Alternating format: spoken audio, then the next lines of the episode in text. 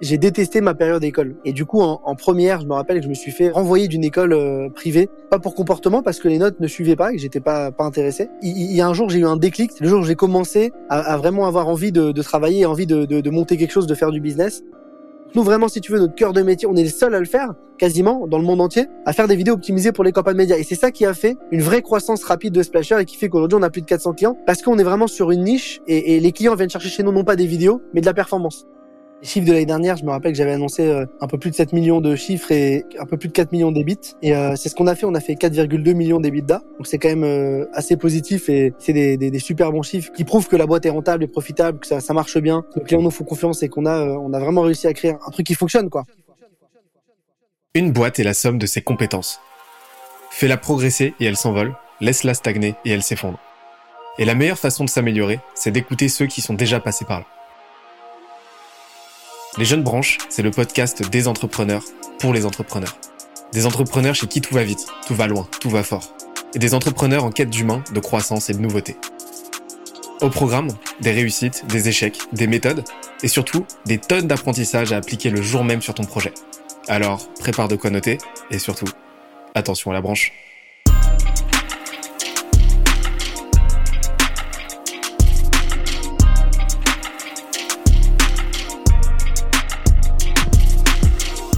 Cette semaine, je reçois Jérémy Bendayan, cofondateur de Splasher, l'agence vidéo qui fait exploser les ventes de ses clients grâce aux réseaux sociaux. On a parlé du parcours qui l'a mené à cofonder une des agences marketing en plus forte croissance de France. Des systèmes qui leur ont permis de grossir de 20 à 50 salariés en un an, des stratégies et préceptes marketing derrière leur hyper-croissance, et aussi du modèle de rentabilité qui leur permet de générer des marges inouïes pour de la prestation de service. Le tout avec ses meilleurs conseils et bonnes pratiques en marketing, entrepreneuriat, produits et contenu. D'ailleurs, l'épisode est tellement dense qu'on en a fait un PDF récapitulatif. Pour l'obtenir, on se donne rendez-vous sur scalesia.co. s c a l e z i a.co. Dernière chose, si tu aimes nos contenus, n'oublie surtout pas que la meilleure façon de nous soutenir, c'est de nous laisser une note sur la plateforme de ton choix, un petit commentaire, ça fait toujours plaisir, et d'en parler autour de toi. Let's go Il y a quelques temps de ça, j'avais une émission en live qui s'appelait Vacarme, où on invitait des entrepreneurs, des marketeurs, des growth pour qu'ils nous expliquent euh, bah, la stratégie de croissance qui avait permis à leur boîte d'exploser. Et j'avais reçu Jérémy. Et Jérémy était venu m'expliquer comment ils avaient fait exploser Splasher en très très peu de temps avec une stratégie de contenu qui était juste remarquable. Et je m'étais toujours dit que si un jour je montais un podcast, qui parlait d'entrepreneuriat, il fallait absolument que je reçoive Jérémy pour qu'il m'explique comment il avait fait, plus en détail, et surtout de façon plus systémique. C'est chose faite, on est ensemble, Jérémy est à l'autre bout du fil. Comment ça va Jérémy? Écoute, merci beaucoup Benoît, ça va très très bien. Je suis très content de, de pouvoir reparler avec toi et, et, de partager tout ça à la communauté. Ça va bien. Écoute, je suis super content aussi. Franchement, c'était, je me souviens de Vacam, hein, ça avait vraiment été, été du lourd. Les retours avaient été euh, dithyrambiques et t'avais vraiment envoyé du lourd quoi. Non, franchement, ça a été cool. Ouais, non, ça avait, ça avait été une super expérience et, de partager plein d'infos. Je me rappelle, j'avais partagé des chiffres qui étaient, euh, qui étaient très cool et, en projection sur l'année 2021 et, je te confirme qu'on les a tenus. Donc, euh, donc c'est positif et hâte de pouvoir tout, tout expliquer, tout partager à, à la communauté comme je te l'ai dit. Écoute, ouais, carrément. Et puis, des chiffres, c'est dire si vous en avez à partager et c'est dire s'ils sont impressionnants. Mais avant ça, en fait, j'aimerais bien que tu nous en dises un petit peu plus sur ton parcours parce que et ça mérite vraiment qu'on s'y attarde un petit peu. Est-ce que ça te dit de nous en toucher deux mots? Yes, yes, yes. Bah écoute, je, je, te l'ai fait depuis le début, depuis, le, depuis me, peut-être mon arrivée euh, dans le marché du digital et dans le monde de l'entrepreneuriat. Carrément. Allez, vas-y. Bah, écoute, on va, on, on, va commencer un peu sur les, sur les bancs de l'école. Euh, moi, tu vois, j'étais pas un élève euh, euh, super attiré par l'école, par les études, par le. J'ai détesté ma période d'école. Vraiment, j'ai détesté ça. J'avais une phobie d'aller en classe, en cours. J'aimais pas, j'aimais pas aller à l'école. C'est pas que j'aimais pas travailler, c'est que ça ne ça ne m'intéressait pas et ça me faisait peur. J'avais peur des notes, j'avais peur des profs, j'avais peur. J'aimais pas ça. J'étais angoissé d'y aller. Et, euh, et, du coup, j'ai pas une scolarité hyper, euh, hyper, hyper simple, hyper, hyper basique comme euh, tu peux l'avoir. Et du coup, en, première, je me rappelle que je me suis fait euh, bah, renvoyer d'une école privée, pas pour comportement, parce que les notes ne suivaient pas et que j'étais pas, pas intéressé. Et je, me rappelle que mon père, pendant, pendant les vacances d'été, m'avait pris des cours de maths pour rattraper un peu mon retard. Euh, euh, si tu veux, euh, pendant, pendant deux mois, j'ai eu un prof particulier qui venait du matin au soir de 8h à 20h. Il venait me donner, il me donnait des cours de mathématiques. Et, et si tu veux, il, y a un jour, j'ai eu un déclic, si tu veux, j'ai, et c'est ce jour-là que je voulais raconter. C'est le jour où j'ai commencé à, vraiment avoir envie de, travailler, envie de, monter quelque chose, de faire du business. C'est en fait, donc je faisais des cours, comme je te l'ai dit, des cours de soutien avec un prof de maths pendant l'été, donc juin-juillet. Et, et, mon père prend le prof de maths à part. Il me dit Jérémy, attends deux secondes. Il prend le prof à part et il lui pose des questions. Il lui dit, moi j'écoute par la porte et il lui dit, est-ce qu'il est vraiment intelligent, Jérémy? Est-ce qu'il comprend? Bon, s'il n'est pas intelligent, on lui fait faire un autre métier, peut-être un métier manuel ou autre chose. il finit pas ses études, c'est pas grave, mais j'ai besoin de savoir si, ça va, s'il y comprend. Et si tu veux d'entendre son père dire ça de soi, tu te dis, ok. donc pendant pendant des années, il pense que je suis que je suis bête, que j'y arriverai pas. Et c'est un petit déclic qui m'a motivé. Je pense que comme quand tu montes un business ou dans ta vie, il te faut des petits déclics. Il y a des moments, des phases qui font qu'à un moment donné, tu, tu, vas te mettre dans un chemin et ça va te faire changer de chemin ça veut pas dire que j'aimais pas ma vie d'avant parce que je pense que mes années, mes années école, j'étais dans une autre mentalité. Et puis, ce moment-là m'a fait devenir qui je suis aujourd'hui. M'a fait, m'a fait, m'a fait changer. J'ai eu un déclic où je me dis, ok, bon, maintenant arrête de faire le, le rigolo, faut que tu montres. Et j'ai eu toujours envie, et moi j'ai toujours cette envie de montrer à ma famille, aux gens que j'aime, aux gens qui me, qui me connaissent, j'ai besoin un peu de reconnaissance. Je sais pas, je sais pas d'où ça vient, mais j'ai eu envie de montrer, montrer que je savais faire, montrer que j'ai, tu vois, j'ai toujours cette, surenchère de toujours envie de montrer que, que je vais y arriver. Et donc, c'est là que ça a commencé. Et puis bon, bah, en sortant de la fac, ça s'est plutôt bien passé après. Sortant de la fac, j'ai fait, j'ai été bosser dans une agence de marketing digital qui s'appelait JV Web, qui était spécialisée dans tout ce qui est acquisition, gestion de campagnes Google Ads, Facebook, toutes les campagnes d'acquise. Et j'ai appris beaucoup de choses. En rentrant sur Paris, je me suis dit que j'allais monter la même chose. Et donc, j'ai monté mon agence, la première agence qui s'appelle Advisors. je l'ai montée avec mon associé Franck Carasso, que j'avais rencontré quelques années auparavant en vacances. C'est devenu un bon copain. Et puis, je monte cette activité, ce business-là. ça a été très, très, très, très dur de se créer un réseau parce que quand tu pars de zéro et que tu es un jeune entrepreneur, bah, tu galères à, à, faire un réseau, à nouer, à créer ta communauté, justement, à, gagner du business. Donc, on galérait à avoir nos premiers clients. Et puis, au fur et à mesure, avec beaucoup de travail, beaucoup d'acharnement, il y a de la cooptation, les clients sont contents, etc. Et tu arrives à, à, grandir, à faire grandir ta communauté, faire grandir ton réseau et choper un maximum de, clients. Et donc, Advisor, ça a été ma première boîte. Ça a été un super succès parce qu'on on a revendu un, un groupe qui s'appelle Quamplify au bout de cinq ans d'existence. Donc, c'était une super aventure. J'ai appris beaucoup de choses. J'ai revendu ma boîte à une boîte côté. j'ai été intégré par une boîte côté. Donc, j'ai appris énormément de choses sur, sur la structuration, sur l'intégration à une boîte, etc. Et puis, et puis comment Splasher est né? Et c'est là où on vient à ma, nouvelle entreprise. Pour, pour te raconter, il y a eu un cataclysme il y a trois ans dans ma vie il y a Google et Facebook qui sont venus me voir en me disant Jérémy, en 2021, il y aura 80% du trafic web qui sera vidéo. Bon, moi je regarde tous mes clients, je vois qu'ils dépensent une tonne de budget média sur du search, sur des campagnes d'achat de mots-clés sur Google. Donc je me dis putain, la vidéo, on est loin.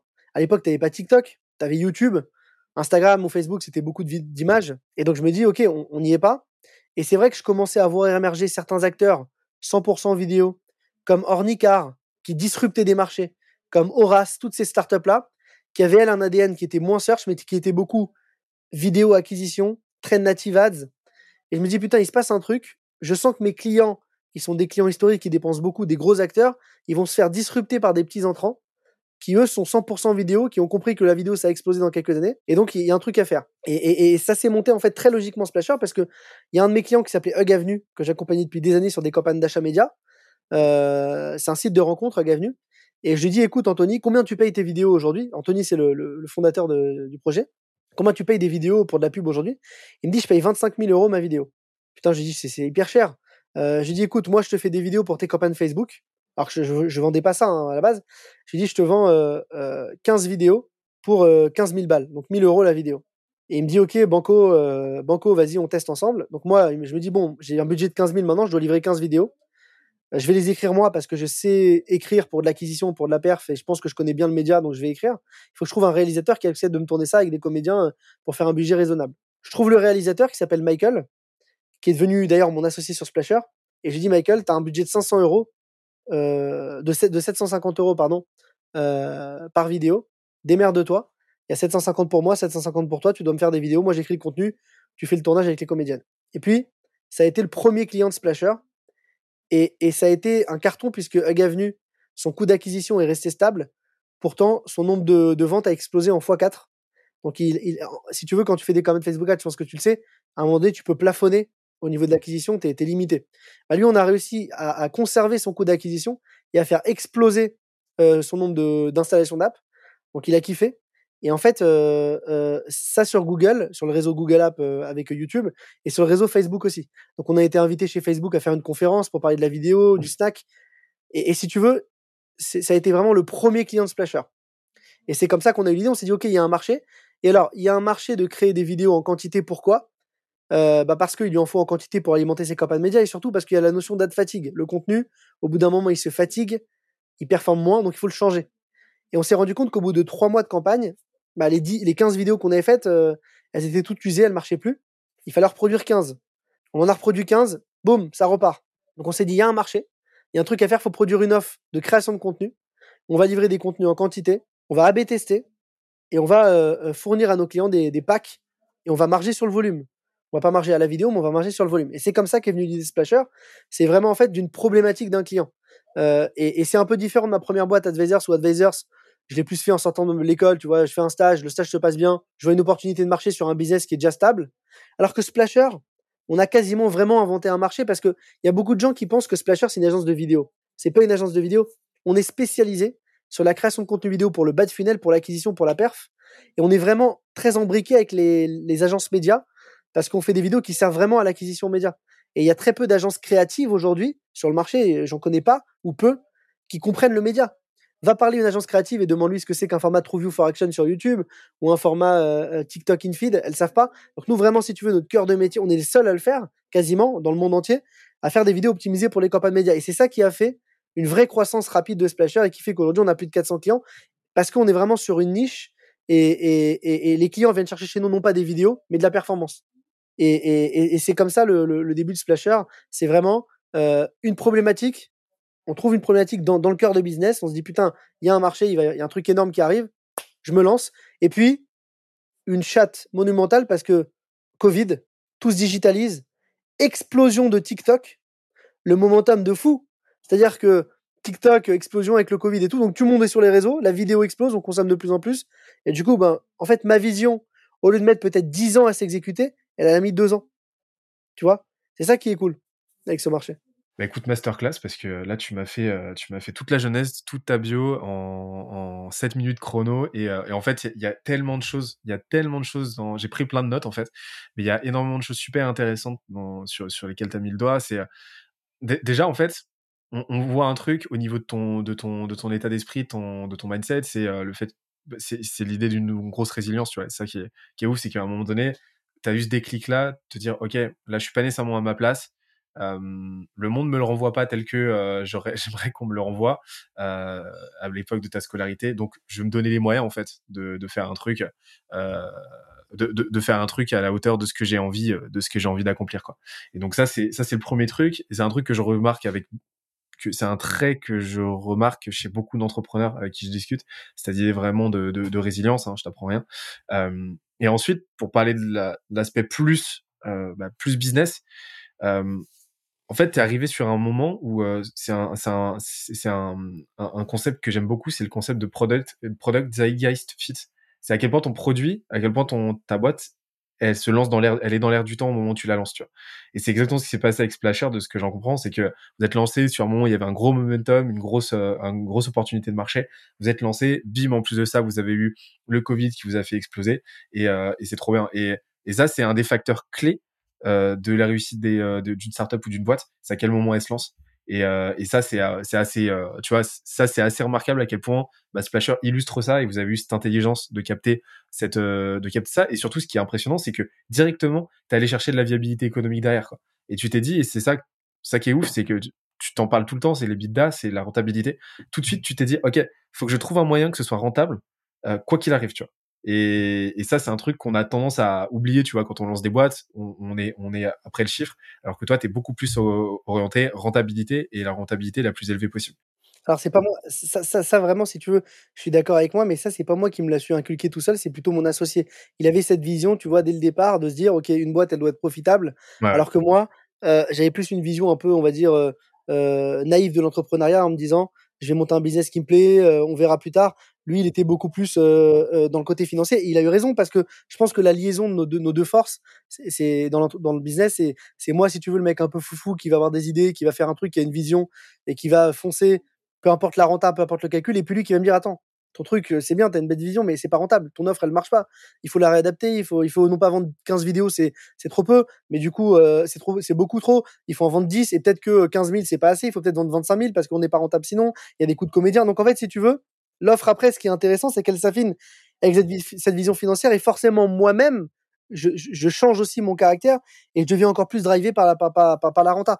Et c'est vrai que c'est pas donné à tous les entrepreneurs. Alors ça vient pas de moi, c'est vraiment mon associé qui a cette vision-là et qui et c'est une vraie force.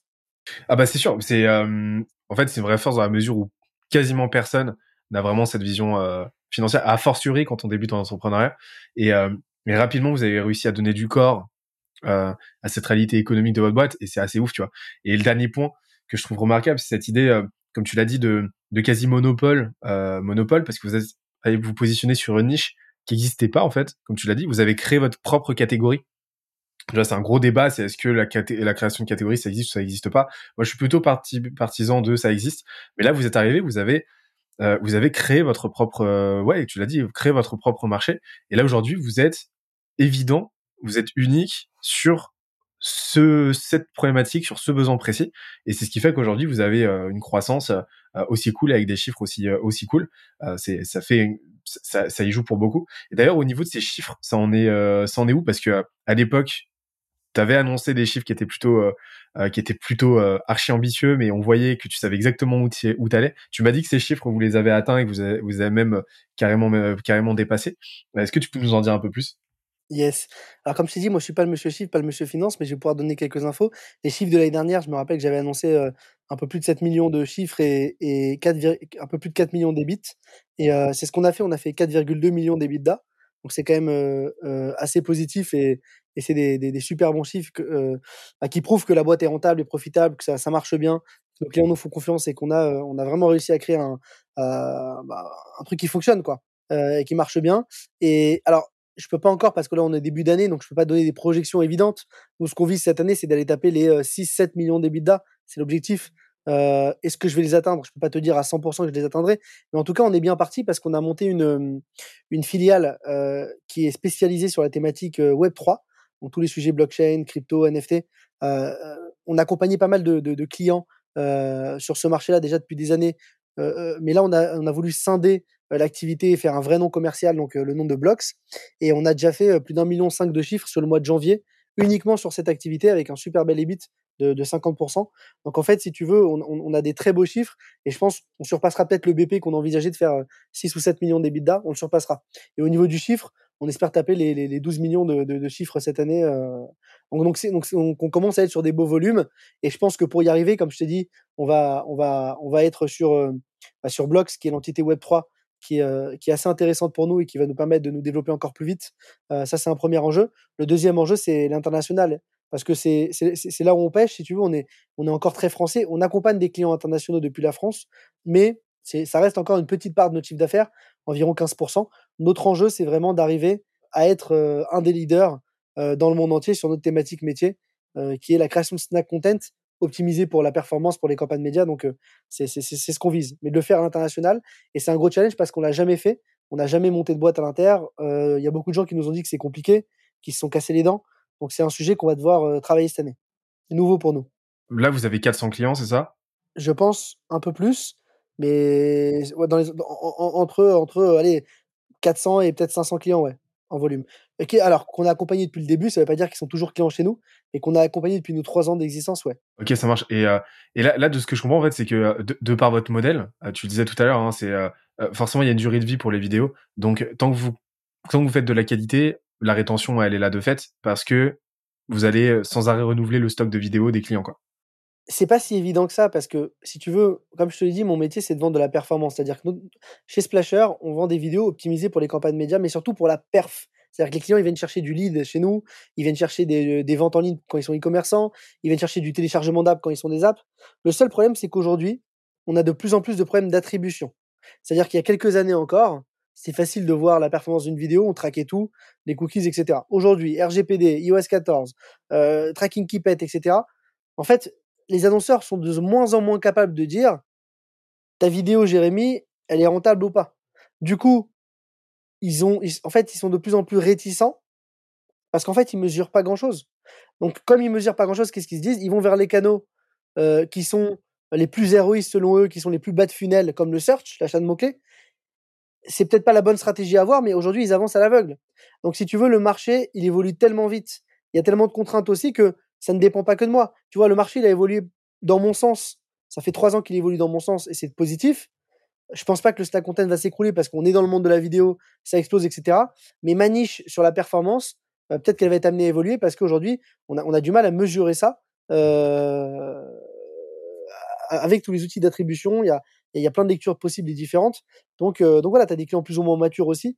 Donc c'est un vrai enjeu pour nous. Peut-être la partie data. Et peut-être qu'à terme, on intégrera aussi un pôle data chez nous pour, euh, pour aider les clients à mieux analyser les performances et à, pouvoir mieux AB tester les créas qu'on propose pour eux. Mais, ça demande de nous réinventer constamment. Et d'où cette idée aussi de, euh, vous diversifier, d'aller vous positionner sur un autre canal, euh, bah sur, un autre, bah même sur un autre secteur, donc le Web 3, euh, qui lui qui lui est en plein boom etc c'est aussi une idée de dérisquer c'est ça tout en bénéficiant déjà de votre savoir-faire avec Splasher? Yes, et aussi c'est une idée de, de croissance, c'est-à-dire que quand tu montes une boîte comme la nôtre, on est une agence, on n'est pas un logiciel SaaS, on n'est pas, tu vois, si tu veux, tu as des notions de croissance, la première année tu fais x3, la deuxième année tu fais x2, et la troisième année tu n'as plus la même croissance. Donc il faut trouver des relais de croissance.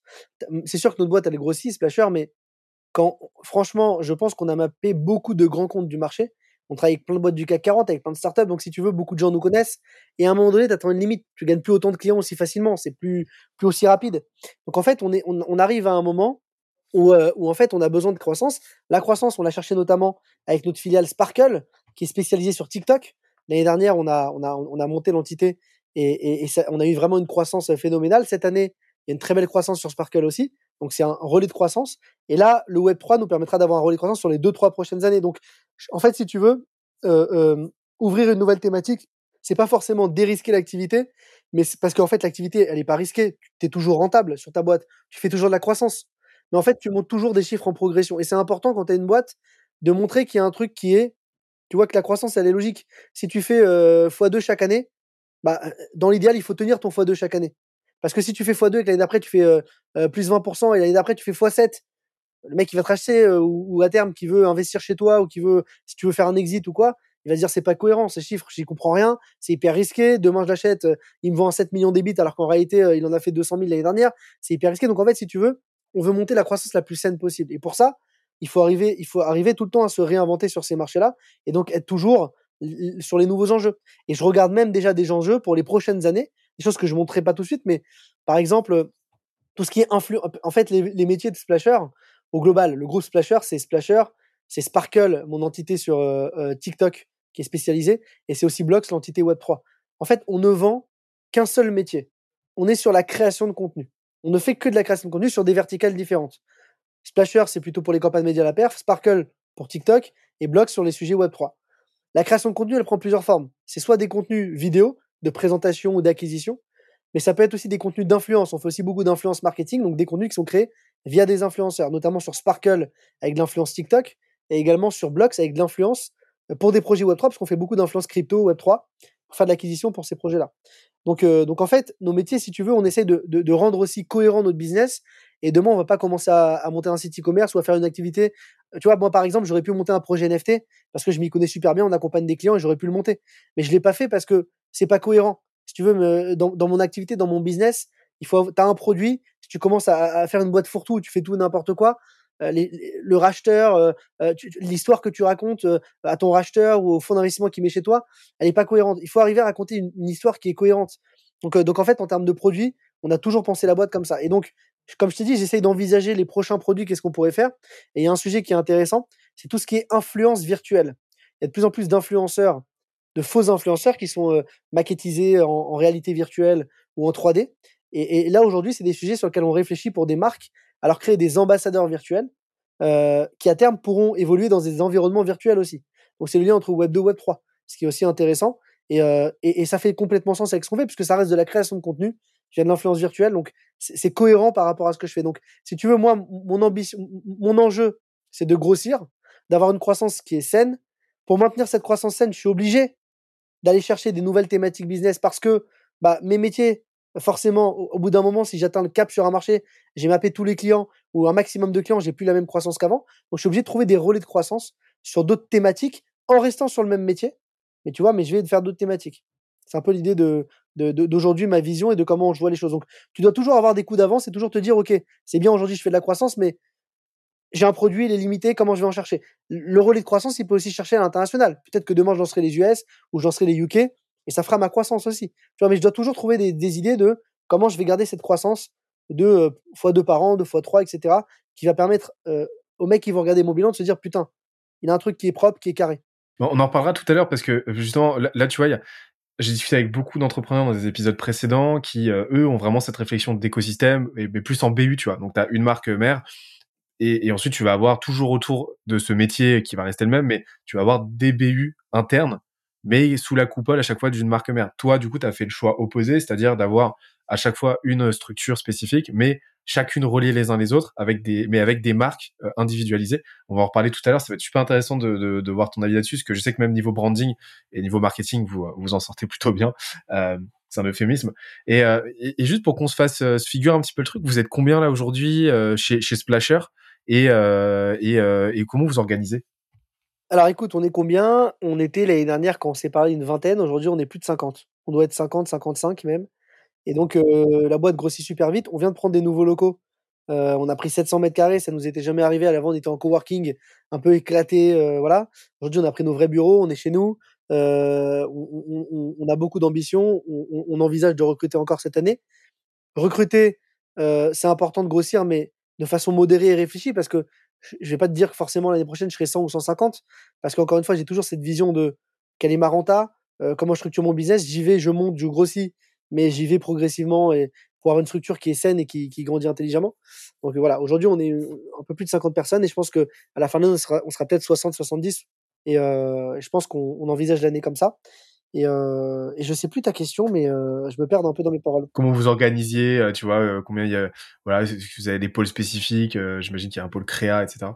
Exactement. Alors, si tu veux, c'est déjà éclaté par marque. T'as Splasher, t'as Sparkle et t'as Blocks. Ça, c'est l'organisation de base. Chaque entité, en fait, nous, on croit beaucoup aux marques fortes, aux verticales fortes. Donc, en fait, c'est comme des BU. la BU Splasher, bah, elle, elle est vraiment dédiée sur les sujets vidéo acquisition, etc. Donc, chaque, BU a ses spécificités. Ça, ça n'empêche pas que les BU peuvent travailler ensemble. Aujourd'hui, pardon, on a, on a, on a, on a des, marques fortes, des fois des sujets qu'on traite chez Splasher et chez Sparkle en combiné. Donc, moi, j'aime bien la notion de ruche. C'est-à-dire qu'aujourd'hui, on est une ruche. Il y a plein d'abeilles. On butine tous dans notre coin, mais on essaie aussi de. On a le même objectif, c'est-à-dire de, faire grossir ensemble notre métier, de, faire grossir ensemble le business. Donc, si tu veux, tout le monde se parle. On est une boîte à taille humaine, tout le monde se parle. Est-ce que ça durera à terme? Je sais pas. On a une structure qui est très plate, avec un seul niveau de management euh, juste en dessous de, nous, ce qui fait que euh, bah, moi je connais toutes les équipes, euh, on traite encore les sujets du quotidien. L'idée c'est qu'on voilà, on est, on est, on est dans le cœur du business et, et donc voilà, au niveau de la structure c'est assez plat et c'est assez, mais, mais par contre ça reste quand même organisé parce que pour, pour donner un exemple chez Splasher, il y a vraiment quatre BU. Tu as la BU créa des créatifs qui vont rédiger les scénarios pour les tournages. Tu as la BU des directeurs artistiques qui vont, eux, euh, plutôt faire les storyboards pour les, les vidéos motion design. Tu as les monteurs, les monteurs tu as les motion designers euh, euh, et tu as aussi un pôle réalisation avec des équipes de réalisation pour les tournages. Donc en fait, c'est vraiment bien découpé, bien structuré. on est organisé et, et, ce qui nous a permis de réussir sur Splasher, c'est nos process. C'est-à-dire que lorsqu'un client rentre chez nous, c'est-à-dire qu'il sait exactement du jour 1 jusqu'à la fin ce qu'il va avoir avec un timing serré. Et si on le respecte pas, on sait d'où ça vient. Soit c'est le client qui pose problème, soit c'est nous, soit il y a une couille quelque part. Mais en fait, chez nous, on a des process qui sont très serrés. Le client rentre chez Splasher, call de kick-off, une semaine après, il reçoit les pitches des idées. Une semaine après, il reçoit l'écriture des textes. Trois semaines après, il tourne. Deux semaines de post-production, aller-retour illimité. Livraison des vidéos, déclinaison. Ça va, c'est cadré. On a un call de kick-off, on a un doc de suivi. Et en fait, on a essayé d'organiser au mieux notre activité parce que, et de la cadrer même commercialement. C'est-à-dire qu'un client qui vient me voir, il me dit Jérémy, je veux tourner avec un hélicoptère. Je dis je sais pas faire, c'est pas mon métier. Donc je préfère ne pas prendre le business. Je lui dis t'as pas compris ce que je faisais? Ça il te faut une agence de branding, va voir Buzzman, va voir Publicis, c'est pas mon métier. Chez moi tu viens chercher du snack pour la perf. Donc déjà ça demande aussi commercialement à se dire je peux perdre du business quand le client il rentre pas dans mon modèle parce que c'est pas ce que je fais. C'est comme si demain tu, fais du SEA, du référencement payant, tu as un client qui vient te voir, il te dit j'ai envie de faire du SEO avec toi. C'est un peu la même chose. Euh, et ça va, te, demander de recruter un mec SEO, etc. Donc c'est compliqué. Nous, aujourd'hui, on vend de la vidéo optimisée pour les campagnes médias et c'est une niche, comme je te l'ai dit. Donc demain, on vend pas de la vidéo. Donc le mec qui vient me voir qui veut une vidéo euh, d'autorité ou qui veut que je vienne filmer un événement euh, pour lui, même si c'est des sous et même si ça rapporte 20 000 balles ou 25 000 balles et je peux y faire beaucoup de bénéfices, je ne prendrai pas. Donc en termes d'organisation, ça se joue aussi commercialement. Qu'est-ce que j'accepte comme client? Qu'est-ce que je refuse? Est-ce que je suis prêt à refuser du business? Très bien. Ça me permet de bien rentabiliser parce que derrière, mon process, il va être très huilé avec mes clients qui sont dans ma niche euh, et je vais pouvoir délivrer comme je l'ai imaginé. C'est un peu l'idée Splasher. Donc il y, a, quand même une grosse, euh, euh, il y a deux trucs qui se dessinent là. Euh, on va détailler tout ça, mais c'est vraiment la partie déjà expertise métier. Vous êtes très très chaud sur sur bah, sur vos sujets, vous les maîtrisez parfaitement. Et la partie process. Déjà à l'époque, tu nous en avais touché deux mots. Tu m'avais dit voilà, moi je suis un maniaque du, process. J'ai tout processisé, tout est streamliné. Et, et vraiment ouais, le, le, client il rentre, il est sur une autoroute et ça ça ça ça en va, ça ça envoie, ça déroule. Et, et du, du coup bah, je t'en avais parlé en, en, en off, hein, euh, et ceux qui nous écoutent commencent à, à être accoutumés, accoutumés au truc. Mais euh, nous, euh, nous chez, chez Skelesia, et ça va être notre fil conducteur pour pour l'échange, euh, c'est on, on, travaille autour de cinq de cinq piliers, tu vois. Donc ça, c'est notre méthodologie. On fait pas que du growth en tant que tel. On fait de la croissance. Une croissance, c'est quelque chose d'holistique. C'est euh, vraiment cette réflexion en écosystème, tu vois. Et ta boîte, faut qu'elle réussisse de façon homogène. Parce que si tu montes, euh, tu montes un réacteur de, fusée euh, sur une, bicyclette, tu vas avoir des problèmes. C'est souvent ce qui se passe dans les boîtes, tu vois. T'as des boîtes qui surperforment niveau vente, mais derrière qui savent pas délivrer ce que leur produit est pourri, leur marketing est pourri, et ainsi de suite. Et donc en fait, nous on structure ça autour de, on modélise ça autour de cinq piliers. Tu vas voir le pilier déjà marketing, euh, on, le, donc on va détailler tout ça juste après. Le pilier revenu, le pilier produit, le pilier growth, et ensuite le pilier système entrepreneurial. Donc c'est un peu ce qui va permettre à tout le reste de tourner, tu vois. Euh, on va y aller étape par étape. Euh, moi, ce que je te propose, tu me dis hein, ce que tu en penses, mais c'est de parler, de commencer par la partie marketing. Bah parce que déjà, ça fait une belle continuité avec euh, le vacarme qu'on avait fait, mais mais surtout, je, voilà, ma lecture en fait de ce que tu me dis, c'est que vraiment le fer de lance qui a permis à la boîte de passer de 0 à 1 très rapidement, c'est vraiment cette réflexion marketing que vous avez eue, à la fois au niveau du positionnement et ensuite la continuité de ça, ça a été la brand en fait. Euh, pour détailler un petit peu ce que j'entends par marketing, ce qu'on entend par marketing chez Skelesia, c'est la rencontre de quatre quatre activités, de quatre quatre quatre éléments. C'est bah, comme je t'ai dit, c'est comment tu te positionnes, donc le positionnement. Ensuite, c'est ta brand, comment tu distribues, donc la distribution slash la promotion, et ensuite la partie que j'appelle étude de marché. Donc je parle pas du tout de trucs à l'exercice ou quoi, hein, je parle vraiment de comment est-ce que tu restes constamment euh, bah, à l'écoute de ton marché, euh, comment est-ce que tu restes euh, à l'écoute des signaux qui va t'envoyer pour être constamment bah, au, à l'avant-garde, constamment, euh, constamment avoir un coup d'avance en fait, et t'éviter euh, d'être pris de court et à un moment donné être désaligné avec les attentes de ton marché. Et on voit que ton, voilà, quand on voit à quelle vitesse vous euh, vous innovez et comment tous les ans tu, tu trouves ces le, relais de croissance, on voit que tu euh, que tu sais de quoi tu parles. Moi, ça m'intéresse du coup d'en savoir un peu plus sur la partie positionnement. Tu. Est-ce que tu as une logique spécifique là-dessus ou comment ça s'est fait? Pour pour créer cette catégorie qui est la vôtre aujourd'hui. Euh, est-ce que tu en as déjà parlé rapidement tout à l'heure, mais est-ce que tu peux m'expliciter un peu plus cette partie-là? Ouais, alors si tu veux, c'est marrant parce que c'est vrai que vous avez, vous avez créé une méthode, euh, vous avez créé une méthode qui qui est hyper intéressante et moi j'apprends des choses, tu vois, en parlant avec toi et ça m'intéresse. Pour refaire un petit récap, tu sais, moi je t'ai dit, je te refais un petit récap de ce qu'on s'est dit au début. Quand, quand, quand je suis sorti de l'école, j'étais à la fac et à la fac, j'ai pas fait marketing du tout, j'ai fait de l'économie, de la gestion et, euh, et j'ai fait pas, j'ai pas fait de marketing du tout. Et j'ai fait un MBA en digital et business. Et quand je suis arrivé dans le MBA, je me suis rendu compte qu'il y avait beaucoup de cours en marketing. Et en fait, j'ai eu un complexe, un, un, syndrome de l'imposteur, où en fait, je voyais plein de gens parler avec des mots compliqués, euh, cross-canal, cross-chain, euh, euh, inbound, outbound. Je comprenais rien. Et en fait, j'ai fait un énorme complexe et, et, si tu veux, j'ai commencé à, à, me faire un lexique des mots, euh, des mots marketing un peu, euh, euh, tu vois. J'ai commencé à me remettre dans des cours, j'ai commencé à réapprendre tout seul parce que c'est des choses que j'avais jamais apprises. Et tu avais des gens en face de moi qui avaient fait trois, quatre années de marketing, de communication. Et donc, euh, et, et, si tu veux, la première chose que j'ai apprise en marketing, c'était, du coup, euh, c'est la stratégie des 4 P. Tu vois, produit, prix, place, promotion. Et en fait, c'est marrant, mais c'est un truc tout con, mais moi je l'applique toujours au quotidien. Et quand tu me parles de positionnement euh, alors après, tu peux parler de positionnement produit, positionnement prix, mais moi, j'essaie toujours, dans ce référentiel-là, de me, mettre les 4 P et de me dire, OK, est-ce que je suis bien positionné? Et à n'importe qui, quand je lui parle, j'essaie de me placer dans ce référentiel-là et de me dire, est-ce qu'il y a un truc qui va pas? Et quand il y a alors quand tu as 3 P qui fonctionnent sur 4, souvent il y a quelque chose qui marche bien. Quand tu as les 4, c'est jackpot. Et souvent, quand il y a deux qui merdent, ça va pas. Ton business, il prend pas. Il y a quelque chose qui va pas. Et j'essaie toujours, moi, parce que comme je te dis, j'ai ce complexe d'infériorité. Donc, la première chose que je comprenais facilement, c'était les 4 P. Et puis finalement, c'est devenu mon, mon, mon, truc du quotidien qui me permet de réfléchir et de mieux apprendre le marketing. Donc, si je te réponds sur le positionnement, moi, je commencerai par le positionnement produit. Le positionnement produit, il est venu d'un constat assez simple. Comme je te l'ai dit, c'est plutôt de la problématique. C'est comment j'ai construit mon produit. Je me suis dit, putain, il y a une couille, il y a un truc qui va pas. Euh, euh, je me rends compte que mes clients, je les accompagne et il y a une notion d'urgence. Ça ne marche plus ce que je vends. Je fais des campagnes Facebook, mais il y a des images, donc ça ne marche plus. Pourtant, je suis bon, je fais des bonnes campagnes. Mais il y a un truc qui va pas. Leur produit, il est bon, c'est le même, le produit de mes clients. Et pourtant, le, marketing produit, euh, là, ce qui, qui couillait, c'était plutôt la promotion. C'est comment tu fais la promotion de ton produit bah, avec du contenu. Et le contenu, il allait pas, c'était de l'image. Et pourtant, le momentum, c'était plutôt la vidéo. Donc, si tu veux, je me suis dit, OK, il y a un positionnement à faire. Et du coup, euh, pour, créer mon produit, il va falloir que je teste. Et donc, j'ai testé sur un client. Ça a marché. Mon idée et le concept que, que, j'avais mis en place, il fonctionne. Et je me dis, je me dis, il y a un truc à faire. Donc, si ça marche pour lui, il y a d'autres clients dans cette typologie. Je vais, comme, je vais ça créer mon, positionnement produit. Et, et après, le positionnement, c'est aussi le prix. C'est comment tu trouves le bon prix. Euh, donc toujours, je te dis, la stratégie des 4P, le positionnement prix, pour moi, euh, en fait, ça a été du test. C'est-à-dire que aujourd'hui, enfin à l'époque, il payait une vidéo 20 000 balles.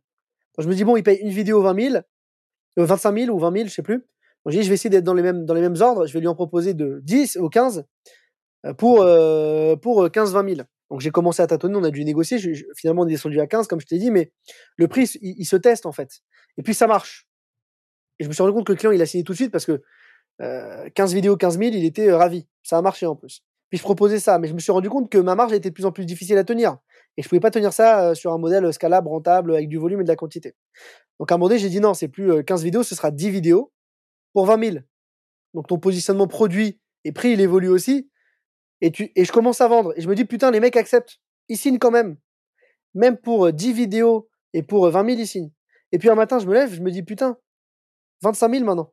On va tester à 25 000. Et 25 000, ça signe toujours. Et donc, et donc, en fait, je me suis fixé une limite quand même parce qu'à un moment donné, tu fais des tests et tu te rends compte que des fois c'est trop cher, etc. Et tu trouves un bon positionnement qui fait qu'aujourd'hui, bah, on a des packs chez Splasher. Et le premier pack chez Splasher, c'est 10 vidéos pour 25 000 euros. Chaque vidéo est déclinée en trois formats 16 9e, 9 16e, 4 5e. Elles vont te servir environ 3-4 mois de campagne, et puis après, tu refais appel à un nous. Si tu veux signer sur l'année, tu as des tarifs dégressifs en fonction du volume, et tu peux payer ta vidéo moins cher que 2500 euros. Tu peux la payer 2000 euros, voire même 1500, mais il faut me commander 50, 60, 100 vidéos à l'année, où là, je vais pouvoir baisser encore les tarifs. Mais aujourd'hui, ton positionnement, si tu veux, mon positionnement produit, il a été très rapidement validé. Le positionnement prix, c'est fait, euh, si tu veux, euh, avec un peu, de, un peu de travail, un peu de réflexion, un peu de testing. Tu y allais très rapidement. Euh, tout à l'heure, tu t'expliquais que voilà, tu as capté cette opportunité de marché à l'époque, euh, tu t'es dit on va tester rapidement et, tu t'es dit je vais pas tester en mode je vais aller discuter avec du monde, etc. Euh, voilà, rapide, choper du feedback, euh, faire des Google Docs, du formulaire. non, directement, tu es allé vendre le truc, voilà, chercher directement la rentabilité. Et après, tu as itéré sur le prix. Super intéressant. Tu vois, le, tu fais partie des très rares marketeurs qui me parlent des 4P et pourtant, euh, je le trouve, je le trouve d'autant plus important que c'est un des seuls modèles qui inclut le produit dans la matrice marketing, tu vois. Et, euh, et pourtant le produit il est essentiel. Et le produit c'est pas euh, c'est pas le produit dans le sens euh, les fonctionnalités en elles-mêmes quoi, c'est la proposition de valeur, c'est le problème que tu résous, tu vois.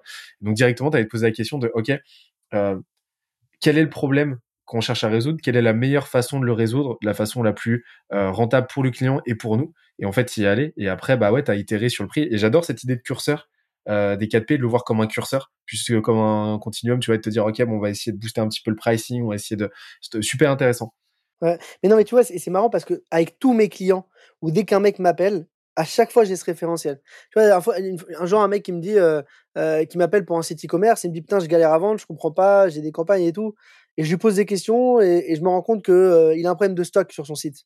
Et il a pas, il y a des produits qui sont souvent hors stock avec des délais de livraison à 3-4 semaines. Je dis, bon, bah, ton produit n'est pas bon.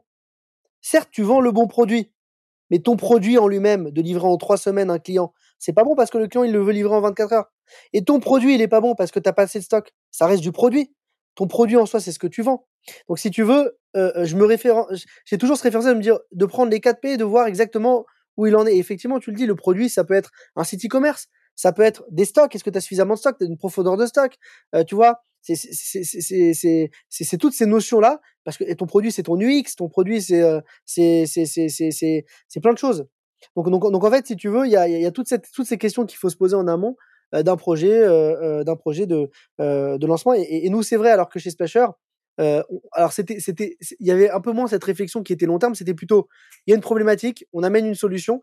Et c'est vrai que tu vois, j'envie les gars comme toi parce que vous avez une logique qui est très grosse et très. Tu sais, les grosses marketeurs, ils sont souvent très geeks, ils ont beaucoup d'outils. Toi, je te vois sur LinkedIn, tu partages énormément d'outils. Et des fois, je me dis, putain, comment? Tu vois, moi, Notion, par exemple, c'est un outil ou Airtable. Putain, pour moi, Airtable, c'est imbitable. Pourtant, c'est un des meilleurs outils du monde quand c'est bien configuré. Je vois des, des, gars chez moi qui bossent avec ça, ou Notion, etc. Et en fait, si tu veux, je, je suis pas très outil. Et, quand tu me parles de d'études de, marché avec des Google Forms, etc., c'est pas des choses qui me viennent naturellement à l'esprit.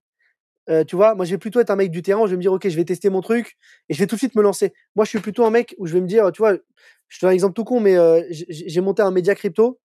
Je me suis pas cassé le cul. J'ai dit, OK, il faut qu'il me coûte pas cher parce que je vais le lancer. Il faut que ça me coûte 10 000 euros maximum. Mais je suis prêt à les risquer. Tu vois, je vais dire risquer 10 000 balles. Je, teste, je vois ce que ça marche. Et en fait, je, teste sur le terrain. Et, je fais un design dégueulasse parce que euh, je sais que c'est pas ça qui va jouer. Je mets le gros du gros sur le contenu parce que je sais que c'est la clé, la clé c'est le SEO, le content et le contenu en volume. Donc, si tu veux, je vais avoir d'autres logiques d'acquisition. Mais j'aime beaucoup aussi les logiques, forcément, l'utilisation d'outils pour AB tester, pour étudier son marché. Et ça évite de faire des erreurs et de perdre de l'argent en des moments. Tu vois bah, En fait, je veux dire, euh, autant je renvoie pas mal cette image, tu vois, de euh, euh, de mecs très axés outils, etc. Euh, autant à titre perso, je suis carrément partisan de ton de ton approche en fait. Et c'est même celle que j'ai tendance à recommander, c'est va, va, sur le terrain, vend en fait. Euh, ton, ton, ton business c'est pas euh, ton business doit pas être déterminé par euh, le nombre et la, le nombre et euh, le nom des outils que tu as utilisés mais par ta propension à vendre une solution et à trouver une solution à un problème donc je la trouve à la fois archi pragmatique mais surtout je la trouve je, je, la, je, la, je, la, considère comme étant la seule valide en fait tu vois ton approche. Pour dire à titre perso aujourd'hui l'outil que j'utilise le plus c'est les notes de mon les modes les notes de mon Mac tu vois. Et et en fait j'ai carrément tu vois je me suis carrément rendu compte, tu vois, je te rejoins en fait euh, carrément sur le fait que euh, le, le, business, c'est le, le, business, il n'est pas boosté par des outils, mais il est boosté par euh, du bon sens et euh, c'est un, un, sport avant tout intellectuel plus que technique, quoi. Et, et en fait, tu l'illustres, tu l'illustres parfaitement et, euh, et, et, et, on voit que tu vois, il n'y a pas nécessairement, y a, tu vois, il n'y a pas besoin de, de, se complexifier la tâche, tu vois. C'est trouve des opportunités, vends, euh, si ça vend pas, bah itère dessus et puis c'est et, c'est tout. Mais c'est c'est ta seule boussole. C'est euh, à quel moment tu réussis à faire rentrer du chiffre quoi. Et après tu euh, et après t'élabores au fur et à mesure. Et donc là vous êtes positionné, vous avez créé votre catégorie. en fait, votre catégorie c'est créé de fait. Hein. Au début, on peut pas parler d'une catégorie en tant que telle, mais voilà, vous avez vous, vous avez vos voilà, vous faites rentrer vos premiers clients, ça se passe bien. vous avez de l'EBITDA. Pour, pour préciser, l'EBITDA, en gros, c'est ta marge, hein. c'est ta marge avant impôt. Et et euh, c'est euh, c'est cool. Euh, mais à un moment donné, il y a quelque chose qui s'est passé parce qu'aujourd'hui vous avez une vous avez une marque quand même trois ans plus tard qui est qui est quand même reconnue, tu vois. Splasher, on connaît. D'ailleurs, la semaine dernière, enfin il y a quelques jours, vous avez fait un faux rebranding pour le 1er avril. vous êtes renommé, on te laissera partager le nom, mais vous, vous êtes renommé et ça a fait un, pas mal de bruit. Donc c'est là qu'on voit que ouais, il y a quand même de l'adhérence, il y a de la stickiness autour de votre marque. Les gens vous connaissent, les gens vous apprécient. Qu'est-ce qui s'est passé entre cette, ce, tu vois, ces premiers mois, tu vois, les, les euh, vraiment les premiers mois d'existence où vous testez le produit, vous n'êtes pas très connu, et aujourd'hui, euh, vous êtes une marque vraiment euh, reconnue, bien positionnée, euh, qui et qui qui travaille avec les plus grands de son secteur. Euh, qu'est-ce qui s'est passé? Comment comment t'as procédé toi en tant que on va dire CMO de la boîte? Bah là, si tu veux, c'est le, c'est le, pour moi, c'est le P de, promotion. C'est-à-dire comment maintenant tu, fais connaître ce que tu fais, parce que tu le fais bien. Euh, alors la promotion, elle se fait via de la cooptation. Il y a des clients qui parlent de ton produit, ils disent putain le mec est bon, donc je te recommande. Et il y a aussi un truc un peu plus facile, c'est que quand tu as monté une deuxième boîte, c'est ta deuxième boîte, tu as quand même un réseau. J'avais déjà, euh, j'avais déjà eu, chez, chez on a eu plus de 1000 clients sur 5 euh, ans d'existence. Donc, peut-être pas 1000, mais peut-être 800, allez, entre 800 et 1000. Donc, si tu veux, ça fait beaucoup de clients, accompagner beaucoup de contacts. Et donc, on était sur des tarifs plus petits aussi également. Mais du coup, on a beaucoup de gens à contacter. Donc, déjà, comment tu fais connaître ta marque bah, C'est simplement en prenant ton téléphone, en appelant, en faisant des déj, beaucoup de déj, beaucoup de petits déj. Donc, tu prends du poids. Euh, faut se remettre au sport. Mais, mais en tout cas, en tout cas tu, tu, tu, tu, rencontres des gens de ton réseau. Et le réseau, c'est pour moi un, énorme booster d'activité, c'est ce qui te permet de, promouvoir ce que tu fais bien, parce que au final, les gens, que, ce soit réseau physique ou digital, les gens, ils aiment travailler avec des gens qu'ils aiment, avec des gens qu'ils connaissent, des gens qui ont confiance. Moi, tu vois, demain, tu as un mec qui vient me refaire ma clim chez moi. tu me dis, c'est le meilleur mec du marché, c'est un tueur. C'est un tueur. Ou alors, j'apprends que mon meilleur pote, il a monté sa boîte de clim. Je sais que c'est un mec sérieux, qui m'apprécie, qui me, qui me fera jamais une entourloupe. Si mon pote est à tarif abordable et que je vais voir mon pote. Tu vois, et, même si je vais peut-être payer un peu plus cher, je suis dans une logique de faire confiance à mon pote parce que je sais que c'est des sujets touchy, la climatisation. il a monté sa boîte, il a fait quelques expériences, ça a marché. Je vais, je vais plutôt vers mon pote qu'aller vers le meilleur du marché, même si on me les recommandé de partout. Tu vois, parce que j'ai cette relation de confiance. Donc, je pense que quand tu lances un business, il faut utiliser au max son réseau. Ne pas avoir peur d'aller prendre son téléphone, d'aller faire des deals avec tous les gens que tu connais même si c'est le cousin de ta femme, même si c'est un mec que tu rencontres au café, mais qui, te connaît, avec qui tu t'entends bien et qui tu joues au foot, tu le rencontres, vous parlez sur LinkedIn, vous, voyez, ça fait longtemps, et tu lui présentes ce que tu fais. Ça, c'est le premier truc que tu fais quand tu relances une activité. on avait la chance d'avoir un plus gros réseau. Et, après, forcément, bah, on se dit, il faut quand même promouvoir l'activité, faire un peu de marketing, de, communication. Et là, moi, c'est très simple. Moi, je suis le mec qui fait la promotion de l'efficace. Je veux pas perdre mon temps parce que j'ai pas le temps comme je gère mon activité au quotidien et je gère beaucoup d'opérationnels, le marketing chez moi, c'est 10% de mon temps. je me dis comment je veux faire un maximum de bruit en n'y passant que 10% de mon temps? Il faut que je sois très malin. Et pour être malin, eh ben, il faut que je priorise les canaux. Donc, par exemple, je ne vais pas euh, euh, euh, faire de livre blanc. Je ne vais pas m'occuper de ma newsletter. Je vais pas faire de alimenter ma page Facebook ou mon compte Insta. Je me dis, aujourd'hui, où est-ce que je suis le plus fort et où est-ce que j'arrive le mieux à récupérer du lead? LinkedIn. C'est aujourd'hui mon meilleur canal d'acquisition. Une fois que j'ai découvert mon meilleur canal d'acquisition, bah, ce que je fais, c'est que je vais produire un maximum de contenu sur la plateforme et je vais essayer d'être le plus créatif sur cette plateforme et d'étoffer mon réseau. Donc moi, tout simplement, j'avais un asset qui était LinkedIn. J'avais à peu près 10 000 followers, 10 000 mecs qui me suivaient parce que je me suis mis très tôt il y a des années. C'est mon asset numéro un et je commence à créer du contenu. En plus, j'ai de la chance d'avoir une agence vidéo, donc la créativité, elle est chez moi. J'ai des créatifs, j'ai des monteurs, j'ai des motions, donc faire du contenu en vidéo, c'est assez facile. Et donc, si tu veux, à partir du moment où bah, je, mets un peu de temps et de l'énergie à produire du contenu sur LinkedIn et à bien séquencer mon contenu avec un petit peu de une stratégie d'édito qui marche, ça fonctionne. Et donc, euh, moi, pour moi, la vraie clé, c'est de, euh, c'est de bien prioriser son acquisition parce qu'on peut pas être partout, sinon ça coûte cher. Et aujourd'hui, je des dans des logiques, par contre, je vais quand même un peu plus loin. J'essaie aussi d'organiser des événements euh, physiques parce que c'est quelque chose que je maîtrise, que j'ai déjà fait. J'essaie aussi de travailler ma newsletter, ce que je faisais pas avant, parce que je peux me permettre et parce que j'ai recruté des personnes et que du coup, la boîte grossit. Mais au début, faut être focus, faut se dire où est-ce que je vais faire le maximum, le plus d'impact sur un coût qui va être le plus faible. Et le coût pour moi, c'est pas le coût argent, c'est plutôt le coût temps. Et on n'a jamais mis un euro en marketing. Et je pense qu'on a quand même, tu le disais, on a quand même un nom euh, qui est quand même un peu connu aujourd'hui en France. Et, euh, tu vois, et si tu veux, on a mis 0 euro en marketing. J'ai jamais dépensé un euro parce que mon associé, c'est une pince. Il me lâche rien pour le marketing. Pour lui, le marketing, si tu veux, il est très financier encore une fois. Et, le marketing, si tu veux, ça doit être justement euh, cette logique-là de euh, parce que en fait, c'est moi qui lui habitue, qui l'ai habitué toujours au marketing un peu malin, tu vois. Et donc lui, il est dans cette logique, ça doit pas coûter c'est pas forcément la bonne approche sur le long terme, parce qu'aujourd'hui, on se pose d'autres questions, on a recruté, tu vois, on va faire aussi un peu d'acquisition Google Ads pour nous, on va, euh, se positionner sur des mots-clés euh, type euh, agence TikTok pour Sparkle ou agence blockchain pour Blocks. Donc, on, essaie d'aller travailler d'autres stratégies d'acquisition, mais en tout cas, au début, quand tu démarres, essayer d'être focus et de, focaliser là où tu vas faire le maximum, le, plus mal possible. En fait, il y a plusieurs points super intéressants. C'est déjà, déjà sur le court terme, tu as parlé de cette idée network, en fait, de réseau. Euh, activer ton réseau au maximum. Euh, pour est-ce qu'effectivement, euh, on, dit souvent cette phrase, tu vois, que je trouve, c'est très très punchline américaine, mais je trouve qu'elle a vraiment du sens. C'est your network is your net worth. Et, et ça, tu vois, c'est c'est vraiment sous côté, tu vois, à quel point un, un, réseau solide ça peut débloquer énormément de choses et ça peut accélérer ton développement. Et en fait, vous, vous avez eu cet effet cumulé là de ouais, euh, on a monté plusieurs, on a monté une boîte, euh, on connaît grave du monde, on y va quoi, et on capitalise là-dessus. Et en fait, c'est ce que tu as réussi à faire à l'échelle avec LinkedIn, parce que tu as déjà à l'époque un réseau de 10 000 personnes, c'était pas encore un réseau de 10 000 personnes d'un de, d'un créateur, c'était vraiment de quelqu'un qui connaît grave du monde dans la vraie vie, et tu as fait levier de ça.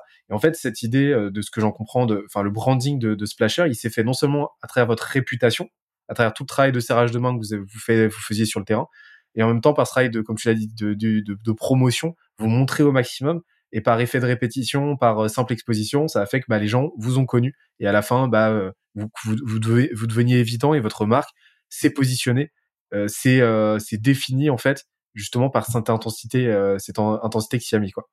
Ouais, c'est sûr, et, pour que ta promotion elle réussisse aussi, quand même, mine de rien, c'est lié, hein, mais il faut que ton produit soit bon parce que si tu fais de la promotion que ton produit est pas bon, bah finalement t'es pas coopté, les gens te font plus confiance et même en promotion après les gens se disent ah oui je le connais lui il a un mauvais produit, il faut pas aller ou il est pas bon. Donc en fait si tu veux c'est quand même une super belle preuve que on fait du bon travail. C'est-à-dire que même si on, on, est peu sur le marché à faire ça, euh, en trois ans franchement j'ai jamais eu une croissance aussi grosse. Je te l'ai dit c'était c'était fou ces chiffres là. Je pensais jamais pouvoir y arriver. Moi quand j'ai monté ma première boîte il y a, il y a 9 ans Advisors je me rappelle avec mon associé Franck, on faisait 20 000 euros de chiffre par mois. Et je me suis dit, putain, quand on fera 100 000 par mois, on sera des tueurs. On sera des tueurs et je pense que on sera un gros niveau. Et puis quand on a atteint 100 000, on s'est dit, putain, quand on fera 200 000, mais ce sera énorme. Et puis finalement, on a fini à 400 000. Le, moment donné, on a vendu la boîte. Donc en fait, si tu veux, ce qui est ouf, c'est que euh, plus tu grandis, plus tu te fais du réseau, plus les gens te font confiance quand tu fais du bon travail. Et c'est une belle preuve de succès parce que si aujourd'hui on arrive là quand même, l'année dernière à presque 8 millions de chiffres, c'est énorme. C'est quasiment presque un million d'euros de chiffre par mois. C'est ce qu'on est en train de faire sur l'année 2022. C'est quand même des montants énormes sur la production de contenu vidéo. Donc, euh, donc, euh, donc, euh, donc c'est ouf. Et, pour te donner un ordre d'idée, c'est con, mais tu vois, Buzzman, je sais qu'ils ont, qu'ils ont vendu une partie de leur boîte à Havas. Et, et, en termes de valo, bah, Splasher, c'est plus fort que Buzzman. Tu vois, on a valorisé notre boîte plus de 50 millions d'euros euh, à, la dernière LBO parce qu'on a fait rentrer un fonds d'investissement chez nous en trois ans d'existence. Donc c'est quand même euh, c'est quand même énorme de se dire que tu vois tout ce travail de 10 ans derrière de, de, bons produits, de bons services, il porte quand même ses fruits.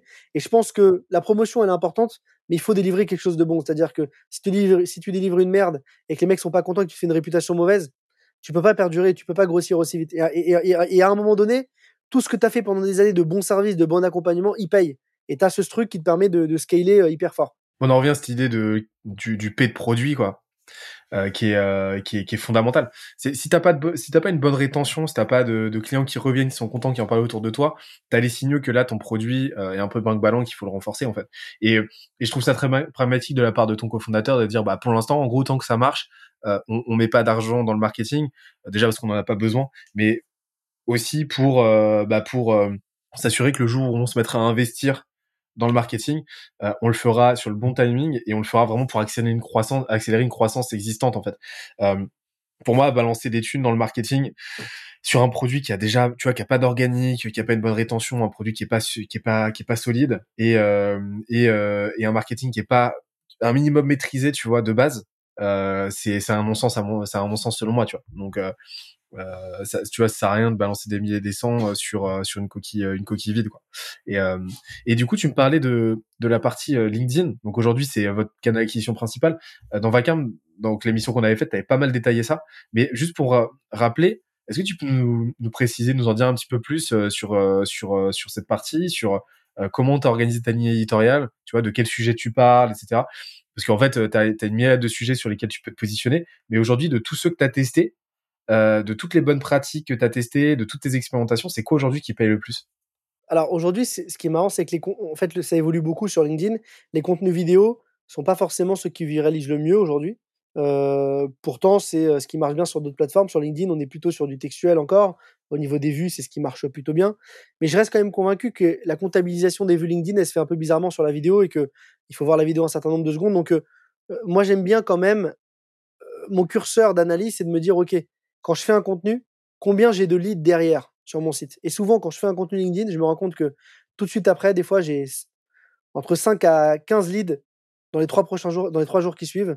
J'ai entre 5 et 15 leads en me disant, euh, tiens, je, veux un devis, etc. Donc en fait, les contenus que j'ai testés, c'est assez simple. Hein. C'est des contenus. Je fais beaucoup de vidéos du coup, parce que même si ça viralise moins, je pars du principe que c'est mon cœur de métier. Et, mine de rien, même si je fais moins de vues que sur des posts où je pourrais faire beaucoup plus de vues, ça me ramène du business et c'est mon curseur. Et j'ai testé des posts plus textuels qui marchaient bien en termes de vues, mais qui me ramenaient pas forcément beaucoup de business, beaucoup de, points de lead de, de, lead show, parce que moi je vends quand même une activité vidéo, donc il faut que je montre ce que je sais faire. Et les contenus vidéo que je fais, bah, en fait, si tu veux, je crée du contenu d'abord éducatif. J'essaye de partager euh, des contenus un peu techniques en vidéo où j'explique euh, une nouveauté sur TikTok, euh, quelque chose qui a évolué. tu vois, j'essaie de délivrer de la valeur en donnant des conseils à, la communauté sur le live sur TikTok, sur l'influence, sur voilà, je, donne mes vrais conseils sur l'optimisation des campagnes Google Ads, l'automatisation. Donc en fait, j'essaye vraiment d'apporter du savoir et de la valeur en créant du contenu vidéo. La deuxième type de contenu, c'est plutôt le contenu rigolo, le contenu snack, où là, j'essaye de, faire passer la ligne édito splasher, où en, gros, je suis mon propre client et je crée du contenu un peu fun pour alimenter mes réseaux sociaux sur des sortes de vidéos un peu sketch pour présenter mon activité de façon drôle et sympathique. Ça, c'est mon expertise, forcément. Euh, bah, je, montre que les cordonniers peuvent être bien chaussés, donc euh, je crée du contenu euh, qualitatif en vidéo. On avait fait une vidéo qui avait bien marché qui s'appelle Splash Air, c'est une vidéo où, en fait, on, avait loué un décor d'avion et on présentait l'activité Splasher avec des hôtesses, des hôtesses de l'air qui, qui comme dans, la, quand dans, un, dans un avion, te font les consignes de sécurité pour prendre un bon vol. C'était un peu les consignes de sécurité pour, pour, faire des bonnes vidéos qui performent dans tes campagnes médias. Donc, on essaie de créer du contenu fun et rigolo. Et le dernier typologie de contenu, c'est le contenu plutôt commercial, où là, je vais dire, je suis fier d'avoir signé tel client, je montre le client, je fais une dédicace à un de mes clients. Et ça, ça peut prendre plusieurs formes. Ça peut prendre la forme d'une vidéo, ça peut prendre la forme d'une image partagée avec un texte, ça peut prendre plusieurs formes. Euh, J'afficionne très peu le contenu entrepreneur euh, en mode euh, j'ai réussi, j'ai investi, j'ai fait ça. J'en fais quelques-uns de temps en temps parce que c'est des trucs qui viralisent bien et qui déchirent aussi beaucoup la communauté LinkedIn. Des fois, on se fout un peu de ma gueule euh, quand je fais du contenu un peu comme ça inspirant. J'avais fait un post, tu vois, qui avait très très bien marché où je disais qu'en vacances, euh, j'avais fait une photo de moi à la plage avec mes, mes jambes euh, dans une piscine. J'avais dit, euh, je suis en vacances, mais je travaille toujours parce que c'est ma drogue en fait. Et j'ai pas l'impression de bosser. Et ça, le travail me manque. Et les gens, ils m'ont pris pour un débile. Donc, je m'étais fait prendre par Nurshi de LinkedIn, qui s'était foutu un peu de ma gueule, qui m'avait pris en vidéo, qui m'avait qui, avait posté mon, message et tout. Et les gens, en fait, comprenaient pas. Mais tu vois, j'essaie de partager du contenu un peu aussi, de temps en temps, plus sur le côté entrepreneuriat, business, qui est moins lié à mon activité, mais qui permet de reacher un peu et, je le fais avec un seul but, c'est donner du reach à mon compte. C'est donner de la visibilité où les gens vont permettre, certaines personnes qui ne me connaissent pas vont me connaître et vont pouvoir après euh, s'abonner regarder des, contenus plus quali et voir que euh, bah, je sais faire du contenu éducatif, je sais faire du contenu un peu fun pour présenter mon activité et je sais aussi montrer les clients que j'ai signés. Voilà la typologie de contenu que, de, contenu que je peux avoir et c'est quelque chose qui se fait de façon très spontanée. C'est pas quelque chose qui est réfléchi. Je me lève un matin, je dis tiens, je vais faire ce post et je le fais. Donc ça va, c'est très spontané. Même au niveau des contenus vidéo, tu vois la vidéo qu'on avait faite pour le 1er avril, pour, on avait changé notre marque Splasher, on l'avait renommée Plouf pour le buzz. c'est une vidéo où en fait l'idée m'est venue la veille et je me, suis dit ok, il faut que je fasse un truc pour le 1er avril. Donc le lendemain matin, je contacte mes équipes, je leur dis écoutez, trouvez-moi une idée. L'idée sort le matin, on la tourne avec Diane, une, une, de mes créas l'après-midi. Le lendemain, elle est en motion, tournée, montée, ça part. Donc ça va très très vite parce qu'on a aussi cette faculté, cette facilité à créer du contenu, c'est notre métier. Tu vois Donc c'est aussi ça qui aide. C'est marrant parce que là, ce que tu as, décrit, c'est exactement les, les euh, un, framework que j'ai, tu vois, que, que j'ai mis en place. J'appelle ça les 5 S. C'est en gros, c'est les, les 5 typologies de contenu qui te font une ligne éditoriale puissante sur euh, les réseaux sociaux et surtout et sur LinkedIn, tu vois. C'est, euh, tu disais, c'est partager de la valeur, donc c'est smart, du contenu smart partager du, genre des coups de gueule, ça marche bien, tu vois, souvent les coups de gueule, genre clivage, des posts un peu clivants et tout, donc du sum. Raconter des histoires, et t'en racontes beaucoup des histoires story, tu vois, storytelling. ensuite, des contenus très courts qui, qui divertissent, snack. Et le dernier, c'est du contenu qui inspire, qui donne envie aux gens de passer à l'action, ou alors qui leur donne envie de te contacter, de passer à l'action pour résoudre leurs problèmes. Spark, donc Spark, euh, tu vois un changement. Et, euh, et c'est marrant parce que là, tu as vraiment déroulé ça et, euh, et on voit que tu exécutes le truc, que tu exécutes le truc.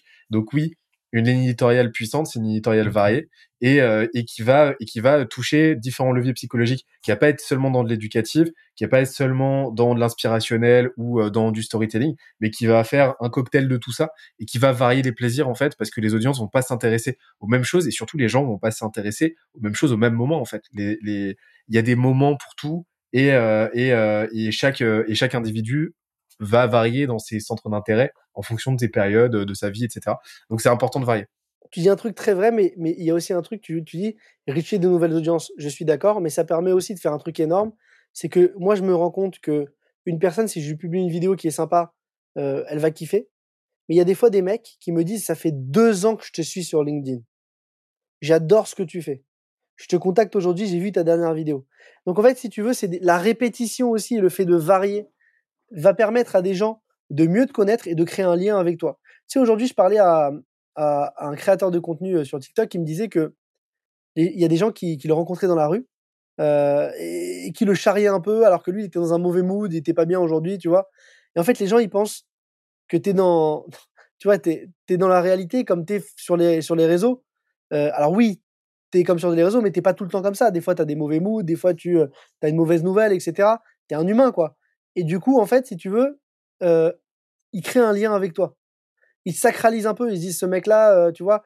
Et en fait, ce qui est cool, c'est que le fait de répéter le message, tu vas créer un lien qui est de plus en plus fort et à un moment donné, le mec va se dire, bon, bah, j'y vais, je le contacte. Donc c'est aussi varier les messages, mais, mais le fait d'en faire beaucoup sur la durée va te permettre de, de choper, de choper du business parce que des fois, les mecs vont attendre de sauter le pas après que tu aies publié ton 40e ou ton 50e contenu, alors que les mecs te connaissent depuis des années. Ou même, ils vont attendre de te rencontrer en physique. Moi, combien de fois dans la rue, je me fais arrêter, mais je te jure, c'est ouf. Des fois, je sors de l'épicerie. Ah, Jérémy, j'adore tes vidéos sur LinkedIn. Tiens, faudrait qu'on parle. Euh, j'ai une agence de ça où je fais ci, je fais ça. Euh, euh, j'ai jamais osé te contacter, mais ça vaut le coup. Tac, on le contacte. C'est un super business. Ça ramène un gros client ou c'est le directeur marketing de telle marque, etc. Et des fois, ça se joue sur des trucs tout cons. Ou même en rendez-vous client, des fois, je me rends compte que je fais un rendez-vous client. Et là, le client, il me dit, putain, je suis hyper content de te parler. Ça fait des années que je te suis sur LinkedIn. Donc, tu sais que le client, il est acquis. Dès le départ, quand tu, euh, en prospection, en prospection ou en fidélisation, quand le mec, il te suit depuis des années, il te sacralise un peu. Au final, euh, ça t'amène énormément de choses parce que après, en, clientèle, bah, il te fait confiance. Il s'est quitté. Euh, tu vois, tu démarres pas de, zéro. Donc, c'est des, des, gros avantages, des gros avantages. Le fait de communiquer, de prendre la parole auprès d'une audience. Ah bah clairement, c'est tu vois pour moi le marketing c'est euh, c'est ces trois parties là euh, pour moi le positionnement c'est être unique. Tu vois, faire en sorte d'être unique. Euh, le branding c'est faire en sorte d'être évident et la distribution c'est faire en sorte d'être visible, tu vois. En fait, si tu as ces trois là, et ben et que derrière ton produit délivre bah t'as as tout gagné. Et en fait tu l'éduques carrément tu vois donc c'est trop cool. Et, le dernier point sur euh, rapidement euh, sur la partie market c'est la partie étude de marché entre guillemets c'est je t'ai dit euh, comment tu t'assures de continuer de capter tu vois des signaux de ton marché de continuer d'être d'être à l'avant-poste tu vois pour capter des opportunités ainsi de suite et continuer de trouver ces relais de croissance que tu as aujourd'hui? Alors ça c'est la curiosité ça, c'est la curiosité. Le... Et en fait, si tu veux, moi, je suis un drogué de, de ça, en fait. J'ai... Je suis très curieux. Donc, euh... Donc quand la crypto, euh, il y a 7 ans euh, ou 6 ans, je sais plus, en 2000, euh, un, peu, moins, début 2017, je m'y intéresse. je m'intéresse à la blockchain, je m'intéresse à plein de choses, je vais creuser, tu vois. je monte un média, quand une tribune. Donc je vais loin quand je, quand je fais un truc, je suis très, très, très, très curieux. Je rencontre des gens de l'écosystème et tout. Donc, moi, je pense que être à la pointe, comme je t'ai dit, il faut faire. C'est-à-dire, il faut, il, faut investir, il faut être prêt à perdre de l'argent et du temps. Tu vois, quand, j'ai commencé à apprendre à gérer des campagnes Google, je me rappelle, ma première campagne Google, c'était pour l'équipe, l'application L'équipe. En fait, ce que j'avais fait, c'était tout con. J'étais en stage hein, encore. L'équipe, c'était pas du tout mon client. Pourtant, j'ai fait des campagnes Google App pour l'équipe. J'ai créé un compte sur Google App et tu pouvais promouvoir une application qui n'était même pas forcément la tienne. Et donc j'ai mis 250 balles de mon propre oseille pour promouvoir l'application de l'équipe, juste pour comprendre comment marche la publicité, comment tu crées des audiences. Donc j'étais curieux en fait, j'étais prêt à perdre des sous pour comprendre le mécanisme. Euh, euh, quand euh, en, à, la fac, lorsque j'ai fait mon MBA en digital, je me suis associé avec une nana qui était végane et on a monté Veggie Chic. C'était une, on, livrait des box végétaliennes pour les fêtes de Noël. Il y a 8 ans. c'est quand même vieux. C'est moi qui ai fait le site e-commerce sur WordPress en WooCommerce. Je l'avais fait tout seul. J'ai fait mes premières campagnes Facebook, mes premières campagnes Google. On avait dépensé un peu et on avait, on avait perdu six mois de temps. On avait investi 10 000 euros en tout et j'avais récupéré genre 6 000 euros. J'avais perdu de l'argent et j'avais fermé l'entité. Donc, j'ai 4 000 de pertes avec mon associé. Mais du coup, j'ai appris tellement, tellement, tellement de choses. C'est monstrueux. Donc, en fait, moi, je suis curieux et j'ai pas peur de perdre. J'ai pas peur de perdre et de me dire, c'est de l'apprentissage. En fait, je. En fait, je pars du principe que aujourd'hui, pour moi, le, monde de l'éducation, il est, à côté de la plaque, euh, complètement à côté de la plaque. L'école, comme on l'entend, et j'ai très peur pour mes enfants parce que moi, je t'ai dit, j'ai eu une grosse peur. Euh, j'aimais pas aller à l'école, j'aimais pas ça, et c'était pas du tout fait pour moi. Et je pense que parce que je suis pas fait pour pour ce monde-là, je suis trop curieux, je suis trop foufou, j'ai envie de faire. Tu vois, il y a des fois, je me lève un matin, j'ai envie de faire un truc, bah je le fais. Je fais que ça et, je base le reste. Donc je suis un peu. Et, en fait, si tu veux, euh, je suis curieux. Et donc euh, l'école aujourd'hui, elle, elle t'apprend un métier, puis tu fais ce métier, tu fais ce métier, ce métier au bout de cinq ans il est disrupté, tu te retrouveras à la rue. En fait, euh, les jeunes de demain, ils vont devoir apprendre non pas un métier, mais ils vont devoir apprendre à apprendre. En fait, ils vont apprendre, ils vont devoir apprendre à être curieux. Ils vont devoir apprendre à se former eux-mêmes. Ils vont devoir apprendre à dépenser des sous dans une formation euh, au lieu de dépenser 25 000 euros dans une école. Bah peut-être euh, les 25 000 euros ils vont les mettre, mais dans des formations, en parlant, en écoutant des podcasts, en allant voir des entrepreneurs, en faisant des rendez-vous, en bossant en stage non payé dans des boîtes. Ils vont devoir apprendre par eux-mêmes en fait. Et si tu veux, le, monde de demain, il va évoluer vers ça. Et, et, et c'est la vision que j'ai. Et, et, je sais plus où je voulais en venir, mais en tout cas, ce que je voulais te dire, c'est que, euh, c'est que je, je, pense en tout cas que euh, j'essaierai moi-même à mes enfants de leur inculquer ces valeurs-là, de l'apprentissage et, de, de, de, de, constamment être curieux. Et donc, pour revenir à ce qu'on, ouais, voilà, ça me revient pour revenir à ce qu'on disait tout à l'heure, c'est comment je fais pour être à la pointe. C'est que, c'est, que je pense que je suis curieux et que j'ai pas perdu cette curiosité et qu'à chaque fois, je vais regarder le nouveau truc parce que je m'y intéresse et, et, et, et, en fait je vais, je vais tout le temps euh, constamment chercher rechercher et essayer d'être le meilleur dans cette thématique là je sais pas si je suis lucide hein, mais je sais pas si dans dix ans j'aurai autant de curiosité. Je pense qu'à un moment donné il y a des petits jeunes qui vont arriver qui vont me défoncer qui vont être beaucoup plus malins que moi parce que c'est comme ça et c'est le cycle de la vie. À un moment donné euh, là j'ai 33 ans euh, dans 7 ans je passe 40 ans. Je pense qu'à 40 balais je suis plus aussi euh, fort et aussi vif qu'un jeune qui est né avec des outils euh, complètement natifs digitaux etc et, et, et, voilà, et c'est comme ça. Donc je pense que j'ai encore quelques belles années à tirer. Il faut que je garde cette curiosité. Et, et je, voilà, le, le, le, monde évoluera et, on verra après comment, comment je me positionnerai. Mais c'est sûr que aujourd'hui, en tout cas, je pars du principe que je, suis le meilleur parce que j'ai cette curiosité que, qui m'anime au quotidien. J'interromps l'échange 30 petites secondes pour te dire de ne pas oublier de nous ajouter une petite note des familles sur Apple Podcast ou sur la plateforme de ton choix. Tu connais la chanson, ça nous aide très fort à faire connaître euh, le podcast au plus de monde possible. Allez, on reprend. C'est super intéressant ce que tu as dit, euh, cette idée d'apprendre à apprendre. Et pourquoi? Parce qu'aujourd'hui, bah oui, tout, tout va de plus en plus, tout va de plus en plus vite. Euh, y a jamais, on a, on a jamais été dans un environnement, dans un contexte aussi chaotique. Et, et les skills se renouvellent tout le temps. Tu vois, c'est un truc qu'on dit dans, dans, dans growth. C'est si t'arrêtes de te tenir à jour, si t'arrêtes d'apprendre pendant trois mois, bah t'es à côté de la plaque très rapidement en fait. Et, euh, et cette accélération, elle fait que s'intensifier. Et donc oui, apprendre à apprendre, c'est c'est euh, c'est une garantie de, résilience en fait qui va te suivre toute ta lèvre quoi. Euh, et, donc cette curiosité fait que t'es sans arrêt en train, bah, déjà toi de, de, de, de développer de nouvelles compétences et aussi euh, constamment euh, bah, constamment euh, ouvert à de nouvelles opportunités et à capter de nouveaux signaux. Il n'y a pas de process en fait, c'est vraiment juste l'état d'esprit et juste cette juste cette curiosité constante quoi. Pour moi, tout est une question de curiosité et de passion. C'est pour moi les deux choses qui sont clés. C'est d'être curieux et d'être passionné par ce que tu fais. Et tu vois, d'être passionné, c'est une chose qui est très importante aussi dans ce que tu fais parce que moi, tu vois, si demain mon fils il me dit, écoute papa, j'aime la musique, je veux faire de la musique, ça va être très dur pour moi. Et il me dit, je veux arrêter l'école.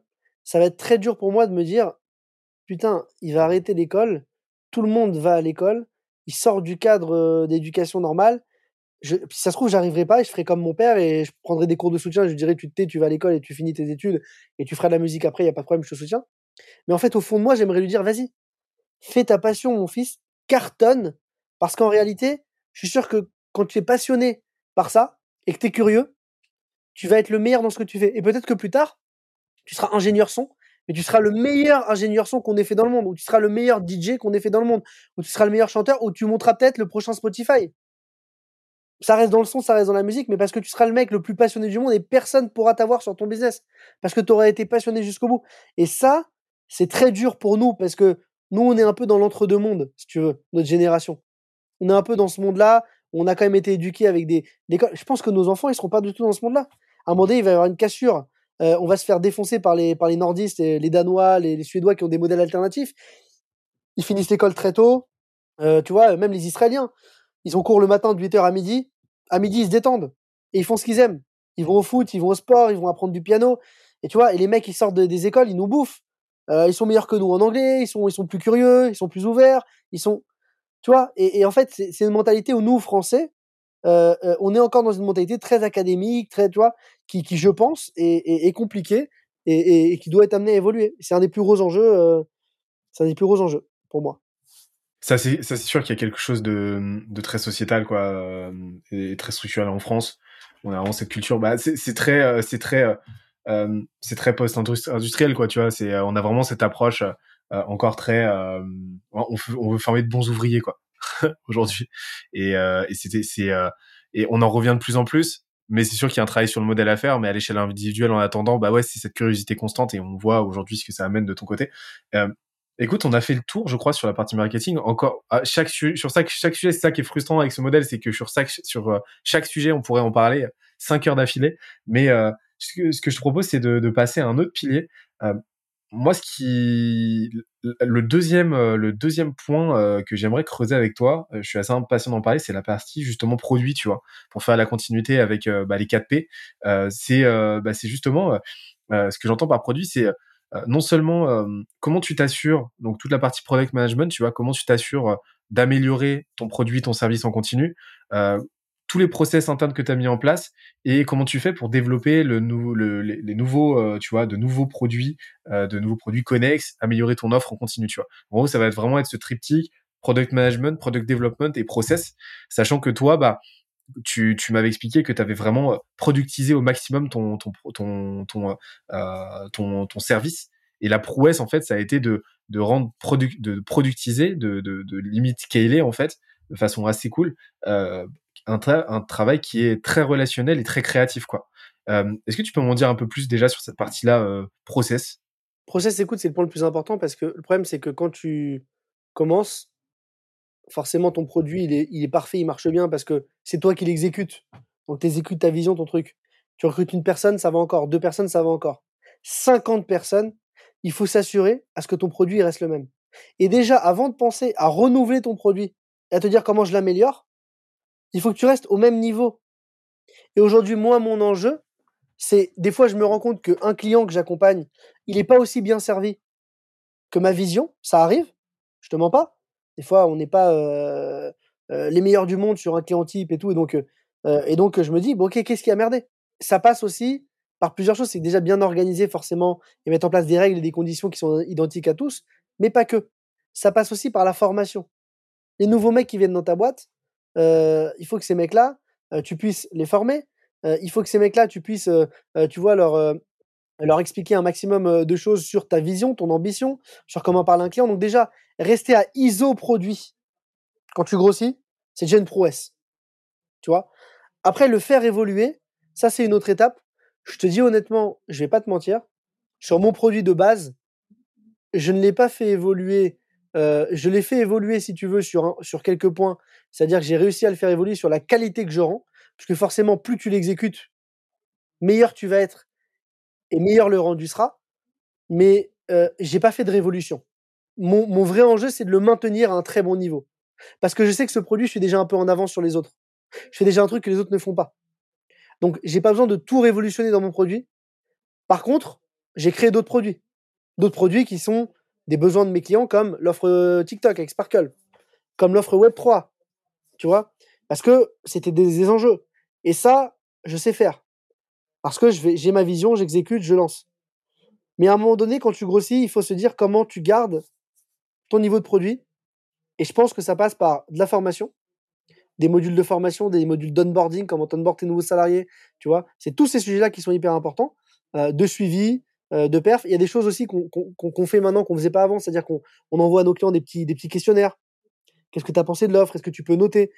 C'est tout con, mais tu vois, c'est des trucs auxquels on pense pas. On se dit c'est un, un, truc qui est débile, mais notre commercial, bah, il envoie. C'est pas forcément le mec qui a géré la vidéo, c'est le commercial qui était au début du projet, va envoyer un truc.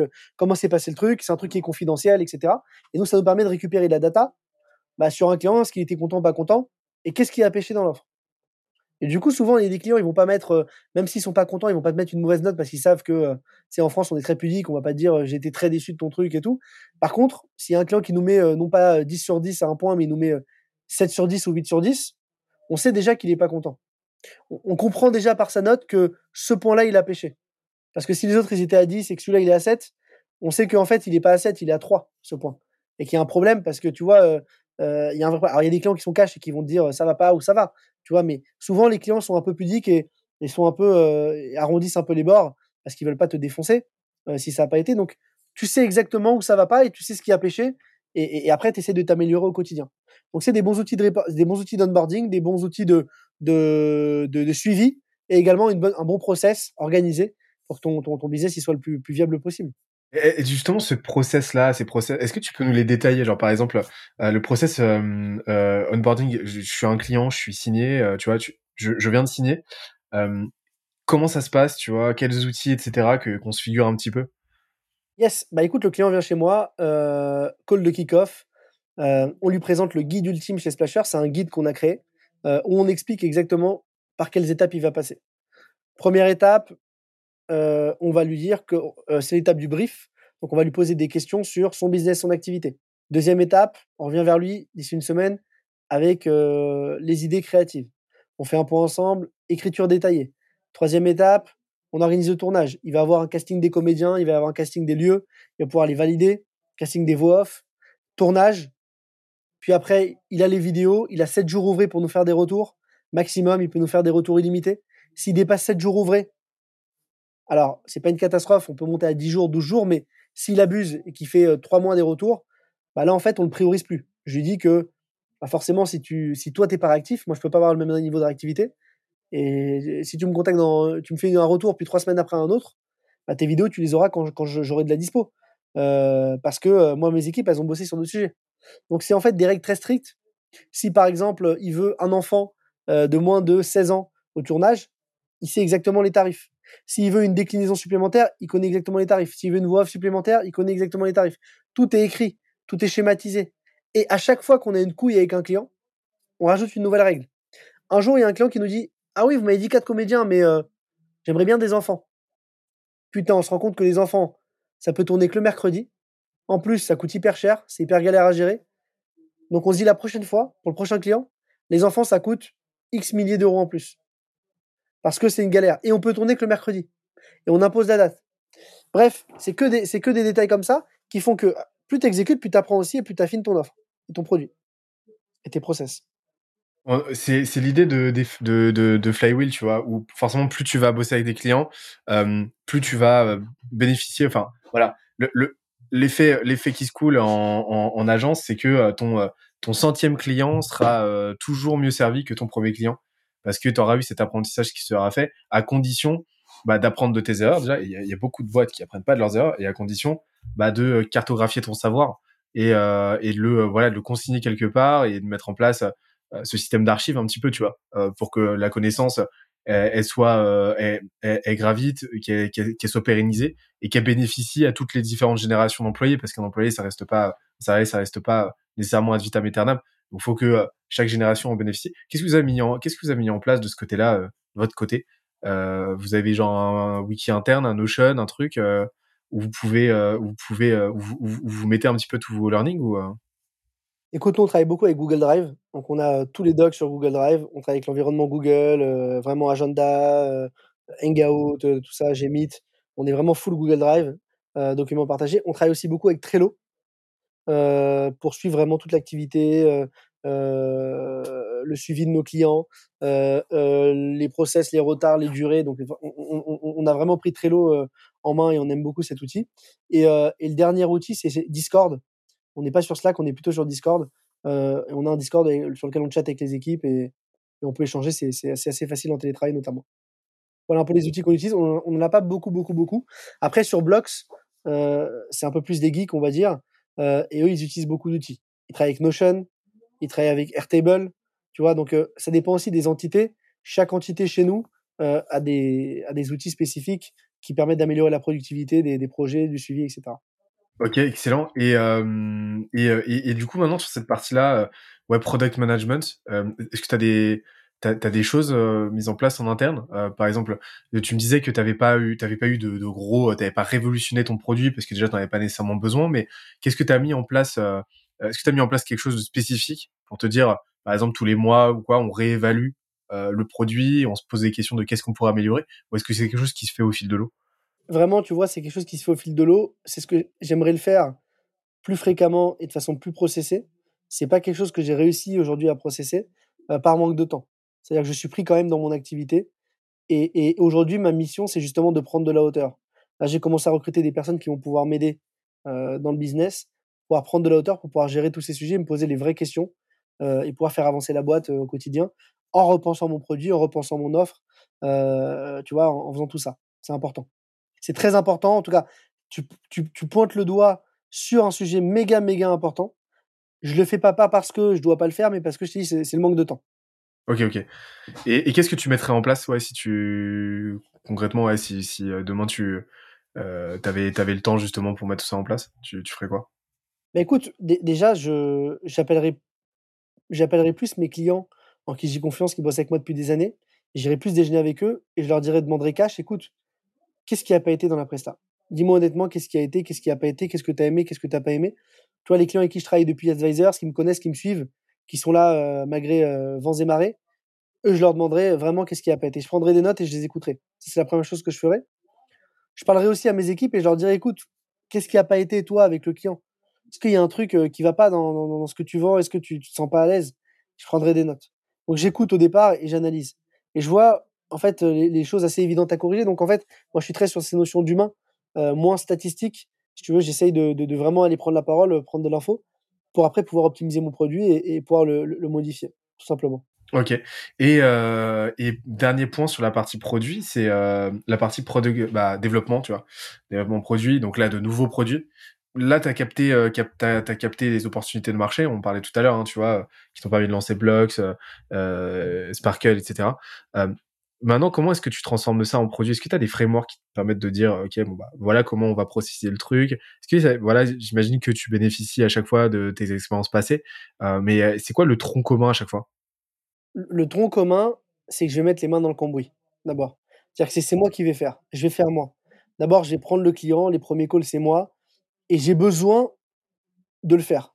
J'ai besoin, par exemple, sur Blocks, mon entité Web3, d'être dedans dans l'activité, de voir ce qui pêche, pouvoir dire à mes équipes, attends, là, tu as fait un truc qui va pas, puisque moi, je l'ai fait. Tu l'as fait en 10 jours, mais moi, je te dis, je l'ai déjà fait, ça, prend deux jours. Ou alors, euh, euh, là, euh, ce que tu as dit, c'est pas, pas bien parce que il faut pas faire ça. Et en fait, si tu veux, moi, j'ai besoin d'être dans le business. J'ai besoin de le faire avant, avant, avant, de, avant de prendre des décisions et de, de pouvoir ajuster. Donc, donc, donc voilà, je pense que, que, que, je ferai, que je ferai ça. Tu vois, j'essaierai vraiment de, de, me mettre vraiment dans l'activité, de comprendre comment le faire pour pouvoir après euh, créer, créer, créer au mieux mon produit, créer au mieux mes process. Et je, pense pour moi que c'est la clé. Est-ce que je ferai d'autres choses? Sûrement, mais, euh, mais c'est en tout cas le, la, première chose qui me vient en tête. Et, au, au, début, ce que je veux dire, c'est que c'est jamais parfait. C'est-à-dire que forcément, ça évolue. Euh, je vais mettre les mains dans le cambouis, je vais établir des process, puis je me rends compte que moi, j'arrive à le tenir parce que je bosse jusqu'à 3 heures du matin le soir parce que j'aime ça. Mais un mec comme ça qui travaille avec des horaires de bureau, même s'il est motivé, il est passionné, euh, il, peut pas le tenir mon, mon, rythme. Donc je le réadapte, je modifie, euh, je mets en place des suivis, etc. Et puis on affine, on affine, on affine jusqu'à trouver un modèle qui marche. Et le modèle, il marche aussi parce que au début, ça marche beaucoup sur des personnes. C'est-à-dire que tu as une personne qui est très bonne pour le modèle et tu vas adapter le modèle en fonction de ses capacités. Et puis après, tu recrutes une, deux, trois, quatre et tu te dis putain, euh, ça marche bien pour lui, mais ça marche peut-être pas pour les autres. Il faut que j'arrive à le rendre scalable. Donc ton offre, elle évolue constamment. Tu l'as fait évoluer, tu, tu, le fais évoluer ton produit. Tu peux pas le tenir euh, tu fais évoluer jusqu'à jusqu'à jusqu'à faire en sorte qu'il soit adaptable pour, euh, pour 10 personnes, puis pour 20, puis pour 30, puis pour 100. Et, et du coup, là, tu as, mis le doigt sur un truc super intéressant, cette idée de, bah, de mettre les mains dans, dans le cambouis. Je vois beaucoup d'entrepreneurs, surtout dans le service, qui sont, euh, qui sont un peu hors sol et qui, euh, qui sont un peu dans leur trou d'ivoire et qui délèguent un peu trop vite.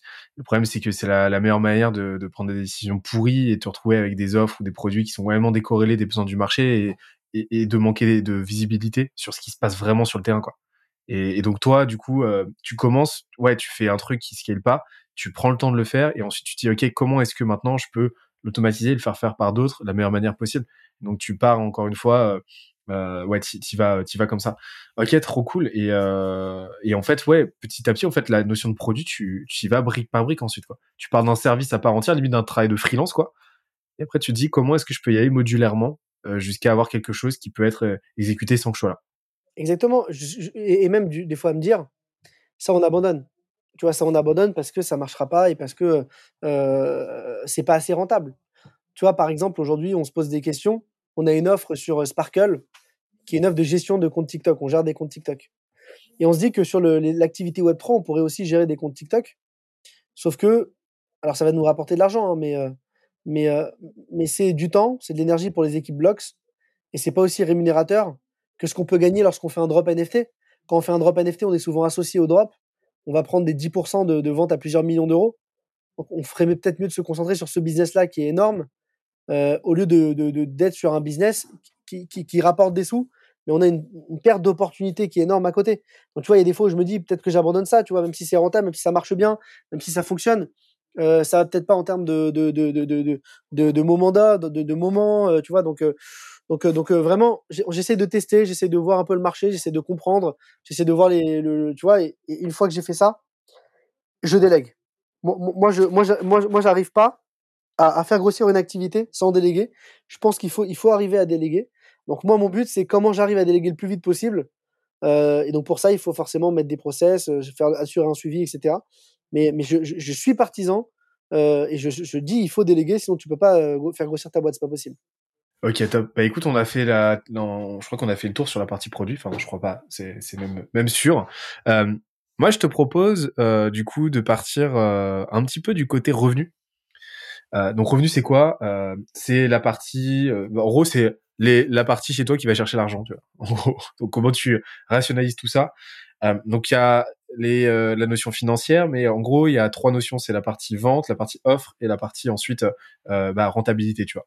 Est-ce que tu peux m'en dire un peu plus sur la façon dont vous avez, tu vois, comment, est-ce que vous avez tramé l'offre, tu vois, parce qu'il y a eu le pricing, on a parlé du prix tout à l'heure, mais comment est-ce que tu as fait en sorte que, euh, tu vois, l'offre soit bien comprise par ton, ton, euh, ton, euh, bah, par, par, tes prospects, par ton audience, parce que souvent le, grand danger quand tu fais un service, c'est que tu fais un produit, tu sais, tu fais un produit, tu, tu, tu as, tu vas pondre une offre qui est, qui est imbitable, qui est super dure à comprendre, et, et alors certes, t'as l'air smart, mais, mais, mais, mais, mais, par manque de simplicité, ça ne vend pas. Euh, comment est-ce que tu as pensé ton offre pour qu'elle soit le plus intelligible possible et que, ça fasse mouche euh, le plus souvent possible? Écoute, comme je te dit tout à l'heure, euh, j'ai pensé l'offre, je l'ai testée. Elle évolue. Je la reteste, elle évolue. Je la reteste, elle évolue. C'est une phase de, test continuel qui fait que, en fait, à un moment donné, tu vas, constamment devoir tester des nouvelles offres et adapter ça par rapport aux besoins de tes clients. Donc, euh, donc c'est sûr que, comme tu le disais au début, tu penses une offre et tu te rends compte qu'il y a des choses qui sont pas adaptées pour le marché, euh, et donc tu vas devoir la repenser de, de, de zéro. Donc, euh, donc en fait, j'avais une vision et j'ai établi la première offre. Cette vision, elle n'était pas trop éloignée de ce que je vends aujourd'hui, et, je l'adapte. Tu vois, c'est vraiment ça. Et je l'adapte avec le client, avec ses retours. Donc toujours lui poser des questions, voir ce qu'il a aimé, ce qu'il a pas aimé, là où il est content, tu vois, et, et, comprendre ce dont ses besoins. L'offre aussi, elle s'adapte par rapport à ta cible parce que des fois, tu as une super offre, mais tu n'es pas sur la bonne cible de client. Euh, tu chopes un mec qui, en fait, n'a pas ces besoins-là. Euh, comme je disais tout à l'heure, nous, chez Spatial, on vend des vidéos assez techniques. Euh, et des fois, on, tombait sur des demandes de clients qui avaient besoin de vidéos pour de la noto. C'était pas forcément notre cœur de business. et donc, ils comprenaient pas l'offre parce que c'était pas leur besoin. Et, du coup, on perdait du temps. Et, du coup, ça nous induisait en erreur parce qu'on se disait que ce qu'on vendait, c'était pas bien. Alors que c'était complètement adapté à une autre cible. Donc, c'est bien définir sa cible. Une fois que tu l'as faite, imaginer ton offre par rapport à ta vision et par rapport à ce que tu vois du marché, et puis tester. Très clair. Et, maintenant, cette offre, comment tu la vends? Je sais que c'est pas toi qui t'en occupe, euh, c'est ton, ton cofondateur qui s'occupe de la partie vente. Euh, comment Je pense que tu as une petite vision sur, euh, sur comment ça se passe de son côté, mais comment il procède aujourd'hui Tu vois, avec quels outils? C'est quoi son process de vente en Combien d'appels ça se fait, etc. C'est assez court en termes de process parce que on démarche peu ou pas. Euh, on démarche peu. Allez, on va dire qu'on démarche peu parce qu'on a aussi deux sales maintenant qu'on a recruté pour faire de l'outbound d'acquisition ce qu'on faisait pas avant. on a toujours fonctionné avec des clients qui venaient nous voir. Donc c'est plus facile. Quand as un client qui vient te voir, qui te connaît, souvent le process c'est un mail, un call de visio pour expliquer le produit et la vision, signature. Ou alors le client n'est pas intéressé, il revient, machin, etc. Mais souvent c'est assez court. Au niveau des outils, on a, on a, on a, enfin, on n'avait jamais eu d'outils commerciaux à, ma connaissance. Je sais que là, il y a un CRM qui a été pris sur la partie commerciale, qui a été pris par Julien, notre head of sales. Je sais, je connais pas l'outil, mais je sais que maintenant, ils essaient de plus en plus processer l'organisation parce que là, on est euh, trois sur le pôle commercial. On va recruter encore deux personnes. On va monter à cinq personnes cette année. Donc, euh, donc c'est un vrai enjeu pour nous de structurer une offre commerciale et surtout d'assurer de, un bon suivi. Euh, tu vois, donc, donc voilà. Mais commercialement, ça se fait souvent en visio. Euh, et, euh, euh, et, ça se pitch assez facilement. Et, souvent, les process, alors je vais pas dire qu'ils sont courts, parce qu'on est quand même sur des, prix moyens, des paniers moyens minimum assez élevés à 25 000 balles, entre 10 000 et 25 000. On, vend des offres motion un peu moins chères, mais donc si tu veux, on est sur des paniers moyens assez élevés, ce qui fait que les clients qui travaillent avec nous sont déjà un peu matures, ils prennent le temps aussi de la réflexion. C'est pas une décision qui se fait du jour au lendemain. Tu vends pas, tu vois, c'est quand même assez engageant. Donc, euh, donc, euh, donc, euh, je pense que avant signature, il y a quand même quelques calls, il y a quand même quelques moments de séduction et il faut, il faut arriver à, à dealer le client. Après, il n'y a pas de, de, coup de baguette magique ou si tu veux, on montre ce qu'on sait faire, on montre ce qu'on fait, on montre les vidéos qu'on a produites et il n'y a rien de mieux que pour signer un client. Tu vois, tu montres ton expertise, tu montres ton savoir. C'est plus facile qu'un SaaS ou qu'un logiciel parce qu'un logiciel SaaS, alors un logiciel SaaS, à la rigueur, tu fais une démo, tu montres ton produit. Euh, euh, toi, en termes de grosses, d'agence de grosses, je pense que tu peux montrer des business cases ou des entrepreneurs que tu as aidés ou des, tu vois, des avis, etc.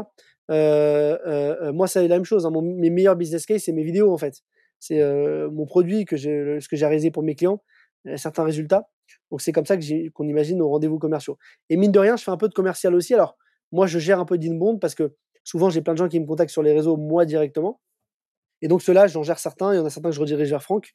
Et, il y en a certains que je gère et que j'arrive à dealer assez facilement. Comme je suis pas un sales de métier, je suis pas le meilleur mec qui va faire les relances, qui va faire le suivi, alors que c'est indispensable. donc c'est pour ça que j'essaye au maximum de rediriger ça à l'équipe commerciale. Dès que j'ai un client qui vient me voir, moi les process c'est rediriger à l'équipe commerciale. Chacun son boulot il fait forcément le, boulot mieux que moi. Même s'il sera peut-être moins bon dans le discours commercial, il sera forcément meilleur dans le suivi et il aura un meilleur taux de conversion que moi. Donc je lui laisse la main.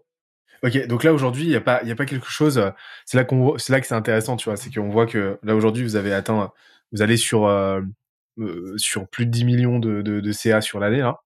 Vous êtes, vous êtes en bonne voie, mais vous n'avez pas encore de, vous n'avez pas encore une machine commerciale de malade mental, etc. Avec avec de la tech dans tous les sens, ainsi de suite, avec un process ultra rodé. non, ça reste en fait, juste vous positionner dans la continuité de votre positionnement qui est fort, de votre brand qui est forte, euh, de votre distribution qui est en place, de votre produit qui répond parfaitement à un besoin. Et, et en fait, derrière, ça, ça, ça, ça, ça, coule de source, quoi, en fait, de ce que j'en comprends. Exactement, exactement. Et, et, je pense que tu pointes le doigt sur quelque chose, c'est qu'il faudrait sûrement qu'à terme, on arrive à travailler ça. Donc peut-être qu'on travaillera ensemble avec plaisir si tu as des solutions pour moi, mais comment on arrive à euh, euh, automatiser de plus en plus euh, que ce soit la prospection. Alors, je sais que mes commerciaux utilisent sûrement des outils. Ils travaillent avec Casper, ils travaillent avec euh, des outils d'automatisation aussi. Euh, euh, je sais qu'ils en utilisent certains, mais je pense qu'il y a des, des, des, trucs à faire, des trucs à faire à ce niveau-là pour améliorer l'acquisition et, et commerciale, le suivi, l'automatisation, etc. Aujourd'hui, tes taux de, de conversion, là-dessus, tes taux de signature, ils sont de combien à peu près? Écoute, je saurais pas te dire. Encore une fois, j'ai pas de, j'ai pas de process euh, comme peuvent l'avoir des boîtes euh, carrées. Euh, j'ai un call. Ouais, c'est même pas des métriques que vous regardez, quoi. Non, j'ai un call, je signe tant. honnêtement, on, on regarde pas ces métriques et je pense que on, a des choses, à, on, a, des choses à apprendre sur ces sujets-là. C'est-à-dire qu'on, c'est des choses qu'on doit faire pour comprendre comment s'améliorer et c'est des choses vers lesquelles on va aller forcément parce que là on a deux commerciaux, on va en avoir cinq. Donc, faut savoir euh, quels sont les meilleurs commerciaux, comment ça marche, euh, même ne serait-ce que pour les motiver par rapport au taux de signature, par rapport. Donc, euh, il y a plein de choses et plein de data qu'on n'a pas, qu'il faudrait qu'on commence à, structurer de notre côté pour être encore meilleur. En fait, c'est ça qui est intéressant avec le modèle des cinq piliers, c'est que quand tu as plusieurs piliers qui sont déjà ultra performants, eh ben, les autres vont bénéficier par effet de bord de cette de ce momentum là et tu peux te permettre en fait d'être un petit peu moins en place sur euh, sur euh, euh, sur un, un, un ou deux piliers sans que ce soit trop délétère pour ta croissance, tu vois. Ça dure un temps, au bout d'un moment, justement, il faut aller combler les trous de raquette, mais euh, ça qui est intéressant avec ce modèle, c'est que tu peux te dire, OK, là, je peux me permettre d'être euh, euh un petit peu moins regardant sur cette partie-là parce que euh, parce que je suis déjà archi bon sur cette partie, donc j'ai plutôt misé sur mes forces plutôt que d'essayer de combler mes faiblesses, tu vois. Et c'est ce que vous faites, et c'est vraiment très cool. La comment parce que là, tu, m'as dit que vous avez un EBITDA, un EBITDA énorme, tu vois. Vous avez des grosses marges et tout. Comment est-ce que comment est-ce que tu, fais pour avoir des marges? Parce que euh, vous avez une marge, un taux de marge de, d'environ 50%, c'est ça? Un peu plus, ouais, ouais, 50%. Je pense que ça va diminuer avec les années parce qu'on va, on va, on va, on structure de plus en plus. En fait, la marge, elle se, elle se gagne sur tout. C'est-à-dire qu'au quotidien, c'est, c'est con, mais c'est un calcul. tu vois, nous, nos ordi, on les achète pas neufs, on les achète reconditionnés. Pourtant, c'est nos outils de travail. On les paye très cher en reconditionné parce que c'est des, outils importants, tu vois. des machines qu'on va payer 2-3 000 balles, mais qui valent en neuf 7 000. Et donc, en fait, ne serait-ce que ces calculs et ces économies-là, tu peux dire, bon, ils ont une boîte qui fait 10 millions de chiffres, qu'est-ce qu'ils se font chier à économiser sur, sur, sur des outils reconditionnés ou, tu vois, c'est des trucs cons, mais, mais, on le fait. Ou par exemple, le fait, lorsque tu as des bureaux, même si tu es 50, de commencer avec un coworking qui va te coûter moins cher qu'un bail 369. On payait, je me rappelle, chez, Morning, je crois, 7K par mois de, loyer. Aujourd'hui, on en paye 20 000, un peu plus, je crois 20 000 à peu près par mois. Donc ça commence à être des, gros loyers.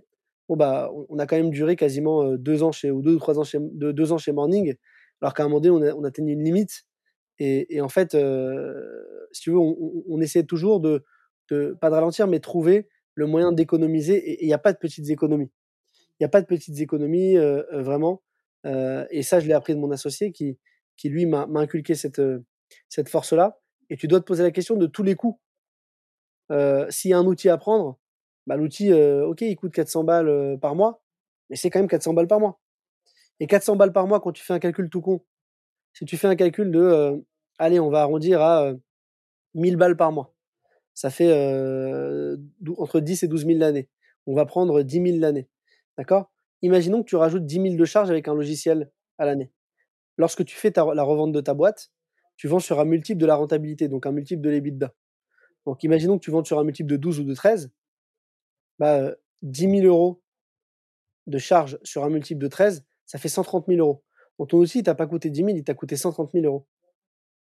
Donc quand tu, quand tu penses à ça, parce que tu sais que tu es dans une logique derrière de te dire mon EBITDA, il va me permettre de valoriser et de vendre ou de lever et donc de matérialiser un, succès, mais plus ou moins cher, peut-être que je vais, je vais pas prendre cet outil, il n'est pas indispensable. Ou alors je vais me poser la question de est-ce qu'il est vraiment indispensable?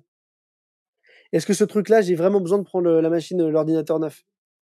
Je peux le prendre d'occasion, c'est le même, il est reconditionné à neuf, il est magnifique, c'est le même outil. Il a été utilisé une fois pendant un an, euh, tu vois, c'est con, mais c'est. Euh, est-ce que je vais prendre des locaux euh, dans le marais parce que tout le monde y est Je ne mets pas le Valois, le Valois c'est bien, ça va, c'est propre, il y a plein d'agences, plein de startups, je peux avoir des grands locaux, plus grands locaux, je vais payer moins cher, et mes équipes seront quand même contentes. Tu vois, c'est tous ces sujets-là du quotidien de comment tu fais pour économiser parce que à la sortie, ça te coûte très cher. Ok, donc en fait c'est vraiment un travail. Euh, en vrai, c'est c'est euh, euh, c'est juste vous essayez d'optimiser le moindre petit truc. vous avez vraiment cette approche Amazon quoi. Où Amazon il bossait sur des sur des portes sur des portes achetées en achetées en outlet. Et, et vous vous, êtes un peu dans cette approche là aussi. Vous essayez de voilà toutes les dépenses superflues. vous voulez vous les cuter, vous prenez pas la tête. Ouais, en fait, alors c'est pas, si tu veux Amazon, quand tu me dis Amazon, ça me fait penser un peu low cost, un peu bas de gamme et tout. Mais mine de rien, mais mine de rien, en fait, si tu veux, c'est sûr qu'on essaye de faire attention au coût. On fait attention au coût. Néanmoins, il y a un coût limite parce que tu as le confort de tes équipes. C'est ça, bah oui. Et en fait, le confort, euh, ça s'arrête là où le confort des équipes euh, commence à en pâtir. Ouais. Voilà, et si l'outil, par exemple, tu vois, aujourd'hui, on parlait d'un outil 3D qu'on voulait prendre qui était intéressant pour améliorer la qualité des vidéos c'est un, coût qu'on se rajouterait, euh, qui est pas négligeable. Bon, bah aujourd'hui, si on le prend, euh, ce coût, est-ce qu'on le fait? Est-ce qu'on n'impacte pas le coût à nos clients? Est-ce que, tu vois, est-ce que c'est un service en plus? On pourrait, mais c'est tellement négligeable qu'on pourrait pas non plus. Ces, toutes ces questions-là, on se les pose parce que on a la vision du quotidien que chaque dépense est importante. Et que, en fait, si je, si je décide de faire une dépense, je sais que mon associé, il va me casser la tête. Je sais qu'il va me dire, mais attends, c'est quoi cette histoire, etc. Donc, dès le début, je réfléchis. Tu vois, par exemple, c'est tout con, mais je vais le faire passer pour un, pour un radin, mais c'est débile. Mais, mais tu vois, sur Blocks, l'entité, euh, l'entité, euh, l'entité Web3 qu'on a, on a un événement sur lequel on voulait aller. Euh, et on y va d'ailleurs finalement, mais c'est important. Mais c'est un événement qui coûte 500 balles le ticket, donc c'est pas c'est pas anodin. Hein. Un événement où tu payes 500 balles pour une journée, mais il y a un peu de network, il y a un peu de clients qui sont là-bas, donc on va y aller. Bon bah à la base on devait y aller, on devait y aller à 5, on devait prendre tous les gars de blocks. Mais c'est con, mais c'est des dépenses en plus et c'était pas essentiel puisque on n'est pas tous obligés d'y aller. Donc finalement je prends le directeur directeur commercial et moi on y va parce que c'est l'essentiel et, ça vaut le coup qu'on y aille. Et nos équipes, c'était plus pour les faire kiffer. Euh, mais il y aura d'autres moments pour kiffer. Là, on a beaucoup de taf en ce moment, on a beaucoup de sujets. Donc, on, a préféré cuter dans cette dépense. Ça nous aurait coûté 1500 en plus, on va pas mourir. Mais c'est une question de, logique et, de, et de, réflexion. On se pose la question de est-ce que c'est vraiment essentiel? Est-ce que ça va être vraiment game changer pour eux? Est-ce qu'on n'a pas d'autres moyens de les faire kiffer qui vont, nous coûter moins et qui vont les faire plus kiffer eux-mêmes que de prendre une journée pour aller à un événement euh, tu vois Donc, en fait, c'est se poser la question. Chaque dépense est importante, tu te poses la question, est-ce qu'elle est essentielle? Et, et t'as de coût d'opportunité aussi, ouais, comme tu l'as dit, c'est-à-dire que ça dépense, euh, bah, cet argent-là, c'est autant d'argent que tu peux pas mettre dans autre chose, ouais, comme tu l'as dit, de plus intéressant. Et donc, c'est juste euh, garder le bon sens, quoi. Bah, écoute, on a fait le tour sur la partie revenu. On a presque fini rapidement. Je, je sais pas, je crois que tu m'avais dit que tu n'avais pas nécessairement de, de en interne, c'est ça? Ouais. On va rapidement passer sur ce sur ce point. Euh, en fait, en fait, le growth, tu vois, c'est euh, tel qu'on le définit, euh, c'est vraiment comment tu systématises, comment tu modélises ta croissance, tu vois, et comment après, bah, tu l'accélères avec de l'automatisation, tu vois, avec de la tech, avec de, la méthodologie, de l'expérimentation, et assez transverse, tu vois, sur ton produit, sur sur ta façon de vendre, tu vois, sur sur ton marketing, etc. Aujourd'hui, moi, ce que je vois, c'est que, tu vois, si on prend le framework R, vous avez vraiment ce point d'activation, tu vois, ce, point essentiel qui est le point d'activation. Euh, tu sais, où, en gros l'activation, c'est quand ton euh, ton client comprend la valeur que tu lui apportes. Donc euh, dans une agence, c'est ça va être, tu vois, tu le signes et ensuite il va être activé quand tu vas commencer à lui envoyer de la valeur, quand il va commencer à, à, à toucher de façon, tu vois, très concrète la valeur que tu apportes, le à quel point tu résous le problème qu'il est venu qu'il est venu résoudre avec toi toi, comment tu définirais ton point d'activation? Genre, c'est quoi le moment, genre le, le, le, aha moment où euh, ton client se dit, ok, putain, j'ai fait la bonne décision de venir chez eux? Écoute, je, je, je, je, saurais pas, pas te dire. Je saurais pas dire. C'est vrai que c'est des questions que je me pose pas spécialement euh, et que je systématise pas. Euh, mais c'est vrai que c'est des sujets qu'il faut que je, je commence à penser. Je commence à penser et peut-être que ça vaut le coup qu'on qu'on discute ensemble justement de ces stratégies de, de, de, de, de comment j'arrive à, à, faire en sorte d'avoir les, les, bons points d'activation, les bons points de relance, tout ça, c'est un vrai sujet. Aujourd'hui, c'est pas des sujets que j'aborde dans ma boîte. Ok, ok, très bien. Mais c'est là qu'on voit, tu vois, c'est là qui est super intéressant, c'est que là, c'est là, enfin, qu'on voit que euh, que tout ça c'est modulaire. Euh, J'en ai marre, tu vois, des gens qui disent ouais, tu tu peux rien faire si tu fais pas de growth, tu peux rien faire si euh, t'as pas de CRM ou tu peux rien faire si t'as pas ceci. On n'a pas de CRM. Mais nous, nous on n'a pas de CRM. On a zéro CRM. On vient d'en choper un, CRM commercial. On n'a pas de CRM. Et, je vais te dire, et donc si tu veux, quand tu me poses ces questions-là, forcément, j'ai envie de te répondre avec une logique, mais, on a fonctionné comme ça et ça ne veut pas dire que ça marche pas, ça ne veut pas dire que les clients ne sont pas contents. La boîte, elle grossit. Alors, attention, il y a une limite. À un moment donné, tu te dis, putain, il y a une merde, il me manque un truc. Parce qu'à un moment donné, quand tu attendais certains niveaux, et là, aujourd'hui, forcément, sans ces stratégies d'automatisation, sans ces, sans ces logiques de scalabilité, on sent des fois qu'on freine un peu et qu'il y a un problème. Donc, on se pose de plus en plus ces questions, mais c'est vrai que, que, que, sur ces sujets-là, on pêche un peu. Bah, en fait, c'est pas que vous pêchez, c'est que vous, vous encore une fois, vous vous concentrez sur vos forces à l'instant T. Et, et, et, vous concentrez tellement dessus que par effet de bord, et eh ben c'est porteur et ça compense vos d'éventuelles lacunes. En fait, c'est juste faire faire jeu avec ce que vous avez, faire jeu avec les cartes que vous avez que vous avez quoi si si euh, si un des cofondateurs ou quoi avait été archi chaud en growth ou quoi, bah euh, là dans ces cas-là, vous seriez allé euh, avec ces cartes-là aussi. Donc en fait moi pour moi c'est pas du tout un, un, non-sens, tu vois.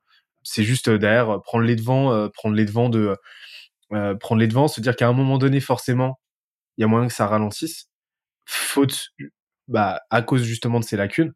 Et mais euh, si t'anticipes le truc derrière, ça se passe bien, tu vois. Mais c'est là qu'on voit que tu peux faire une grosse boîte quand même. C'est, enfin, 12 millions, 12 millions de CA à 55, c'est quand même gigantesque. surtout pour du service, c'est monstrueux. c'est là qu'on voit que tu vois, t'as pas besoin d'avoir une, t'as pas besoin d'avoir une machine de guerre au départ. Une, machine, une machine de guerre au départ, mais voilà, d'avoir une team de 25 gros, grosses marketeurs, etc., qui vont qui vont bourriner de l'acquisition. D'ailleurs, c'est même pas du boulot ça en, en tant que tel.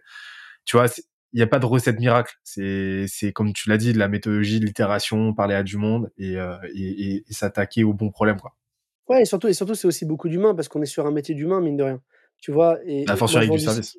Je vends du service, donc euh, je, je, c'est vrai que ces logiques d'automatisation, elles sont arrivées depuis quelques années parce que le gros, c'est, c'est c'est un sujet qui quand même est là depuis des années, mais que je vois depuis que je suis arrivé dans le digital, mais mais euh, toutes les logiques d'automatisation, d'outillage, etc., euh, elles s'accentuent de plus en plus. Je pense qu'elles elles permettent de gagner énormément en productivité. Hein. Mine de rien, tu as des outils qui te. Qui, je vois aujourd'hui, tu vois, les outils qu'on a, euh, les outils de partage, de, de conf call, le machin, qui sont des outils, ne serait-ce que ça, hein, euh, des, des, gros accélérateurs. Donc, je, je, suppose aussi que dans l'acquisition, en gros, tu as aussi des outils qui, qui permettent de, de, de, grossir encore plus vite. Donc, euh, ouais, c'est des sujets que, sur lesquels on doit travailler. On doit travailler. On ne s'est pas posé la question au début parce que c'était pas essentiel et que l'humain prédominait encore. On est à taille humaine, donc on, peut le faire. Plus on va grossir, plus, plus c'est des sujets qu'il faudra euh, systématiser. Ok, et bah écoute, euh, on a fait le tour euh, sur la partie, tu vois, purement ce que j'appelle support, tu vois, donc les, les, le quadriptyque là avec marketing, etc. Et en fait, autour de ça, tu as la partie système, j'appelle système. En gros, c'est euh, le rôle de l'entrepreneur, tu vois. C'est euh, euh, en gros ce qui, c'est un peu comme le l'opéra, le l'OS sur ton sur ton Mac. c'est ce qui permet à tout ça de tourner de façon cohérente. Et donc ça va être quoi? Ça va être ta vision, tes valeurs, tes process, on en a déjà parlé, et et ça va être ton, ça va être tes, ta partie people. Donc comment tu recrutes, tu vois ton process de recrutement, qui tu qui tu recrutes et et et pourquoi tu vois. En gros. Euh, moi, moi, ça m'intéresse de savoir. Euh, tout à l'heure, tu as touché euh, un mot, c'est tu as touché un mot sur tes valeurs. Une, des valeurs qui me semble forte chez vous, c'est le pragmatisme et, et, et, cette idée de rentabilité, tu vois, de faire les choses avec bon sens, en gros. Mais comment tu définirais aujourd'hui tes valeurs, les valeurs de Splasher? Une des valeurs principales, c'est la légèreté. C'est-à-dire, on est léger dans ce qu'on fait. Ok. Parce que parce qu'il faut être léger dans ces métiers-là. Il faut prendre les choses avec le sourire. Euh, tu vois, et, et, si tu veux, euh, tu es sur des métiers de créativité, euh, tu es sur des métiers euh, d'image.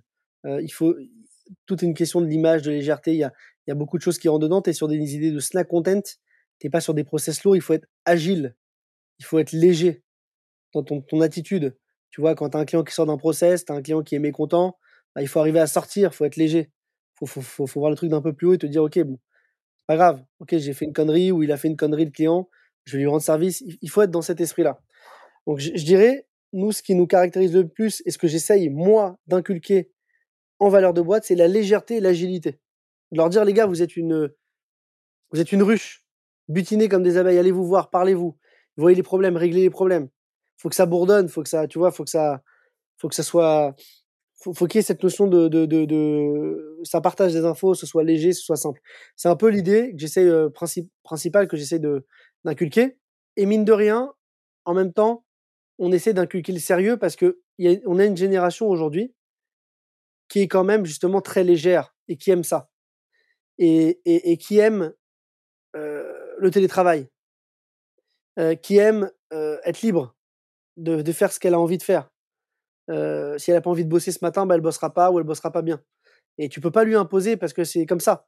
Et par contre, quand elle va avoir envie de bosser à 22 heures, elle le fera, elle le fera beaucoup mieux que, tu vois, donc c'est, c'est aussi arriver à inculquer à tes équipes, parce qu'on est sur des profils jeunes, parce qu'on est sur des métiers euh, jeunes, du sérieux. Du sérieux, tout en gardant cette légèreté, parce que si tu es trop sérieux et t'es pas léger, euh, ton truc il fonctionne pas, ils ont envie de se barrer de chez toi, ils aiment pas, ça leur, leur plaît pas. Voilà, si tu veux, les valeurs les plus importantes que je donnerai sur Splasher. Et la dernière, c'est la créativité, parce que mine de rien, on est une agence créative, et il faut une bonne dose de créativité et de folie pour faire des choses qui marchent auprès des clients. donc, donc c'est, des valeurs importantes que je mettrai en avant. Et, et ça, c'est marrant parce que ça te donne directement des critères pour recruter, quoi. Donc, ça nous fait une transition vers la partie people. Comment, comment recruter aujourd'hui? Parce que là, en trois ans, vous êtes passé de, bah, de 2 à 55. ça fait quand même du monde. Comment vous recrutez? Euh, C'est quoi? Vous avez un process spécifique ou euh... Alors, on a, un process, c'est-à-dire que quand on sent qu'il y a un besoin sur une thématique, parce qu'on est full sur une, DBU, on, a, on a des chefs de projet qui identifient le besoin, qui identifient le goulot d'étranglement. Donc là, on lance un recrutement. Euh, il y a des entretiens qui sont faits par Franck, puis par euh, les équipes opérationnelles. Euh, ce qui est important et la valeur, moi en tout cas, je parle pour moi, mais que je regarde, c'est pas processé au niveau de la boîte, c'est-à-dire que je pense que chacun a ses modèles de, recrutement, mais en tout cas, moi, ce que je regarde, c'est vraiment la créativité, c'est ce qui m'intéresse le plus. Et surtout, même pas que la créativité, mais les gens qui ont fait, les gens qui sont curieux. Par exemple, entre deux profils, je te sors un profil qui est excellent, euh, qui parle super bien à l'oral, euh, euh, qui a bossé dans des bêtes d'agence, et tu me donnes un autre profil qui est euh, au même prix, qui parle peut-être un peu moins bien, qui est un peu plus timide, euh, mais je me rends compte qu'elle a un compte TikTok où elle a 600 000 abonnés, et sur son TikTok, elle est méga créative, elle est méga sympa, elle est pas du tout timide, et j'ai une autre vision de la personne. Et en fait, je me dis qu'elle a du travail à faire parce que commercialement, il faut la retravailler, il faut lui apprendre, elle est trop timide, elle, elle présente moins bien et tout, mais il y a un putain de potentiel de ouf. C'est ça que je vais regarder. Je vais ce que les gens ont fait sur les réseaux. Je vais regarder, tu vois, même si elle a une chaîne YouTube et si elle a fait des musiques, si elle a fait des chansons, si elle a pas eu peur de se montrer. Notre génération, tu vois, on doit apprendre à apprendre, comme je t'ai dit tout à l'heure, on doit être curieux. Et donc, si les gens ont pas ça, ça pour moi, c'est trop dur. Je regarde pas du tout, moi, je regarde pas du tout le CV. J'ai jamais regardé un CV, j'ai jamais regardé en mode, t'as bossé là. Forcément, quand je cherche un monteur, euh, il me dit, euh, voilà, j'ai fait une école de montage. Je m'arrête là, peu importe l'école euh, j'ai travaillé dans ci, dans ça. Et après, il y a des profils chez nous, même où il n'y a pas forcément besoin d'études. Hein. Tu vois, les créatifs chez nous, ceux qui écrivent des scénarios, il n'y a pas forcément d'école qui t'apprennent à écrire, qui t'apprennent, qui t'apprennent pardon à écrire des scénarios pour pour faire des, des, des, films ou des publicités digitales. Il y a quelques écoles de pub, mais mais euh, ils font pas forcément des copywriters, des mecs bons en écriture, tu vois. Donc donc en fait, je cherche des gens qui ont fait, qui sont créatifs et qui sont sympas. Parce que j'aime bien bosser avec des gens sympas. J'aime pas bosser avec des. Moi, je suis là pour m'amuser. Moi, j'aime, je kiffe ce que je fais. J'ai pas l'impression de travailler. J'ai pas envie de venir demain au bureau et d'avoir des gens qui tirent la gueule, qui sont pas sympas, tu vois. Euh, donc, euh, donc, euh, je veux des gens cool, sympathiques. Mais du coup, ouais, donc en gros, ce que tu fais, ta logique, c'est de te dire, ok, ce que ce que ce que je kiffe faire au quotidien, je veux le faire avec de plus en plus de monde et continuer de kiffer et d'être vraiment dans cette ambiance là, quoi. Ok, mais t'as, donc t'as pas de, de, de, process vraiment établi. Tu cherches, en fait, tu te bases vraiment sur ce que, comme tu, sur ce que les gens ont fait plus que sur ce qu'ils te disent, quoi. C'est ça? Exactement, exactement, sur ce que les gens ont fait. Euh, et je, lui dis, euh, tu vois, les questions, c'est est-ce que t'es sur, euh, est-ce que t'es sur TikTok, est-ce que t'es sur euh, LinkedIn, est-ce que tu crées du contenu, montre-moi ce que tu fais. Ah, m'intéresse, montre-moi tes projets perso. Ah, tu fais de la musique, t'es rappeur? Ah, c'est putain, c'est chambé. C'est excellent. Donc moi, il me montre, tu sais, il y a un gars qu'on a recruté chez nous qui s'appelle Victor. Le mec, il rappe, il me montre des sons euh, monstrueux. Et en fait, le mec, il est méga créatif. Je dis, putain, mais c'est exceptionnel. Et j'ai des idées, je me dis, putain, et tu vois, et, le mec est monteur. Il est sympa, il a une bonne tête. Euh, on, le prend, on teste.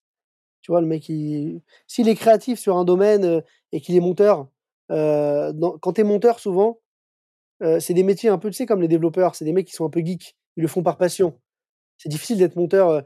T'es monteur, c'est pas un boulot qui est méga, méga, méga bien payé, qui est pas encore très bien reconnu, qui le sera dans les prochaines années parce que on est de plus en plus sur des marchés vidéo, mais je sais pas, les monteurs pendant des années, ils ont été très mal payés, comme les réalisateurs de films, etc. Ou les réalisateurs, c'est, des métiers dévalorisés. Tu valorisais plutôt des, métiers à bah, plus 4, plus 5, tu vois, des mecs qui ont fait des études de commerce. Donc souvent, les mecs qui choisissent ces, ces, ces, métiers-là, c'est par passion. Donc tu sais que le mec est passionné. S'il te montre qu'un truc à côté qui fait par passion euh, la musique, tu dis bon le mec, euh, s'il est aussi créatif dans la musique, il sera aussi dans son métier, c'est sûr. Et, euh, et est-ce qu'il y a des fois justement, euh, est-ce qu'il y a des, des, des, fois où ça marche pas, tu vois, où vraiment tu, tu vois, t'as eu le feeling, euh, il t'a montré, tu vois, tu recrutes quelqu'un qui t'a montré du contenu, qui a l'air créatif, etc., qui est qui est créatif, bon fit, mais ça le fait pas. ça, ça t'arrive, c'est arrivé régulièrement ou enfin, est-ce que c'était déjà arrivé déjà? Jamais c'est la seule fois que, où ça peut m'arriver, c'est quand je fais moi une erreur. C'est-à-dire, je suis un peu fatigué, j'ai besoin de recruter quelqu'un parce qu'il me manque une personne. Je vois la personne, je fais un rendez-vous avec elle, ça se passe bien, mais je me rends compte qu'elle n'utilise pas TikTok, elle n'utilise pas Snap, qu'elle connaît pas trop les réseaux, qu'elle a jamais créé de sa vie, mais elle présente super bien. Je me dis, ok, il faut, de toute façon, j'ai besoin de monde, je la prends, ça se passe mal. J'ai pas respecté mes propres modèles de validation. quand ça se passe mal. C'est parce que c'est moi qui ai fait une erreur. Parce que j'ai parce que j'ai besoin de quelqu'un, parce que j'ai pas le temps, je dois recruter, la boîte elle grossit et, donc je fais des erreurs. Ça m'est déjà arrivé et finalement on garde pas la personne. Ok. Tu t'en rends compte au bout de combien de temps, général? Le premier jour. Ah ouais? Mais, mais, du coup, je peux pas les virer le premier jour, donc du coup, je laisse, euh, euh, je laisse sa chance au produit. Et, euh, et souvent, à la fin de la période d'essai, ça ne le fait pas. Ça, ça, continue pas. Ok. Et donc, donc ouais, là, là c'est tu as, vraiment, capté les signaux forts qui te permettent de savoir où tu vas et si c'est si c'est le bon fit ou pas. Quoi. Trop bien. Bah écoute, je, je fais l'inventaire dans ma tête de, des éléments qui pourraient nous manquer je crois qu'on a fait le tour. On a été bien efficace. Ça va, ça? Tu tiens tu tiens le coup? Est-ce que je te bombarde depuis tout à l'heure? Ah écoute, écoute, écoute, non, franchement, euh, tranquille, il n'y a, pas de souci, non, c'était cool. C'était cool et non, c'est hyper intéressant de, de, pouvoir partager tout ça, ouais. Trop bien. Bah écoute, là, on va finir avec les, les, euh, les deux euh, ultimes questions de l'échange et puis on pourra finir, boucler là-dessus. C'est euh, c'est quoi les, les, les, les, livres, films, documentaires que selon toi on doit absolument voir pour quelle que soit la raison? Genre là, les trois qui te viennent. Alors, je suis pas très livre, malheureusement. J'aimais ça quand j'étais plus jeune, mais, mais je suis pas très livre. Documentaire, film, c'est plutôt documentaire ou film? Ou série, ou peu importe? Ouais, ouais, peu importe, ouais. Moi, je suis très science-fiction parce que j'aime bien m'évader, en fait. Comme je suis au quotidien, euh, j'ai la tête, donc c'est plus propre, propre à moi-même. Je suis plus, euh, j'aime bien m'évader un peu quand, quand, et d'être très récréatif. Et j'aime pas apprendre euh, en écrivant ou j'aime pas apprendre en regardant un, Tu vois, moi, je suis pas très podcast. Je suis pas très reportage, tu vois? Alors que mon associé l'est beaucoup plus. Pourtant, je pense que c'est un super moyen d'apprendre. Moi, j'apprends en faisant. J'essaie plus de rentrer dans la technique, regarder des articles de blog et essayer, tu vois. De... Donc, je, suis dans une logique d'apprentissage quand j'apprends qui est différente.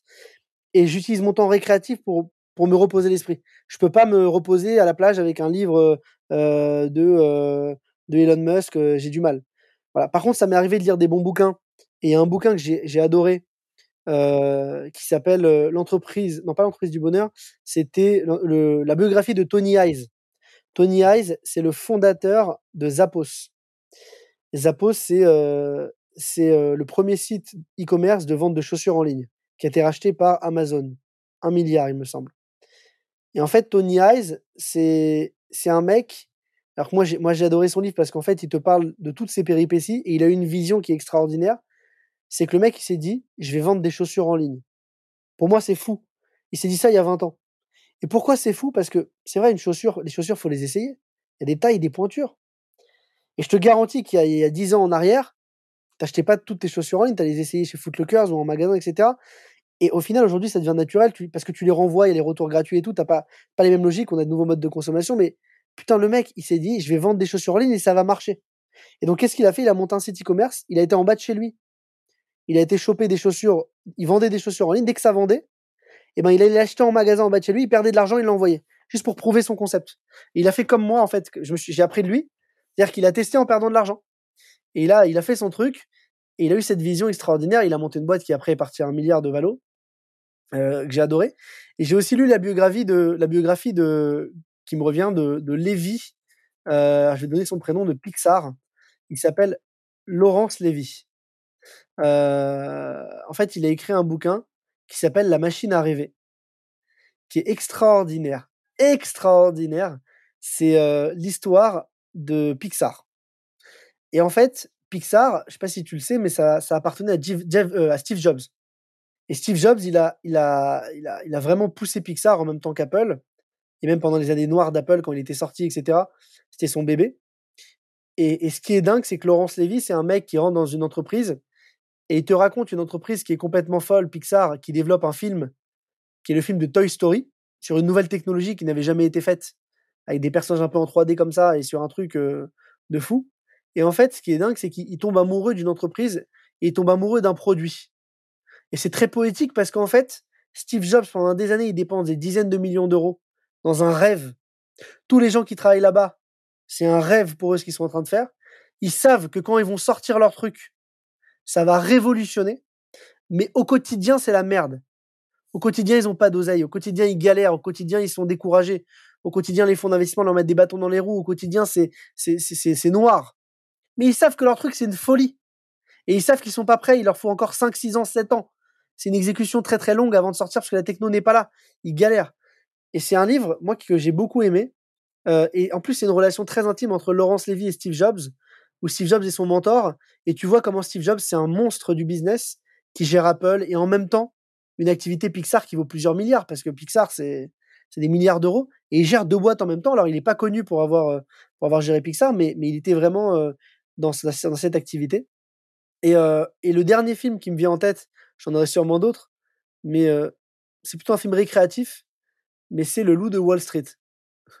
Parce que c'est, si tu veux, ce film pour moi, c'est un film, c'est un film qui, forcément, tu vois les déboires d'un entrepreneur qui poussé à l'extrême et un peu plus pushy, un peu plus agressif, presque au point d'aller dans l'escroquerie. Mais, ça te montre aussi, ça te, ça te, en fait, si tu veux, c'est, c'est pas, t'idéalises pas ce personnage parce que forcément, il a fait des choses qui sont pas bien, il a volé des ménages, etc. Mais il te donne une pêche et il, te, donne un côté de l'entrepreneur que tu es parce que c'est vrai que quand tu es entrepreneur, tu as cette niaque, tu es un loup, tu es un requin. En même temps, tu as des valeurs et il y a des limites à pas dépasser, tu as des limites que tu te fixes forcément. Donc, tu pas 100% ce personnage, mais il y a une partie de toi qui est ce personnage. Il y a une partie de toi qui est ce mec qui, qui, qui a la hargne, qui rentre dans l'open space, qui dit aux gens on va tout, tout défoncer aujourd'hui, tu vois. Il y a ce côté, euh, cette rage. Et donc j'aime beaucoup ce film parce que euh, il véhicule ça, il véhicule euh, la valeur de la vente, la valeur commerciale, le business, l'argent aussi. tu vois, il le rend pas forcément tabou. Il te dit, du gens, tu veux gagner de l'argent, tu veux gagner des sous. C'est quelque chose qui est souvent tabou en France ou même dans le monde. Et ben lui, si tu veux, il, il, te, désinhibe ce côté côté d'entrepreneur qu'on a tous en nous. On a tous cette partie, je pense, de, ce personnage qui est assez agressive dans notre activité, euh, alors plus ou moins exacerbée, mais on, l'a tous un petit peu. Voilà, si tu veux, les trois, les trois trucs qui me viennent en tête quand tu me demandes, comme tu me poses cette question.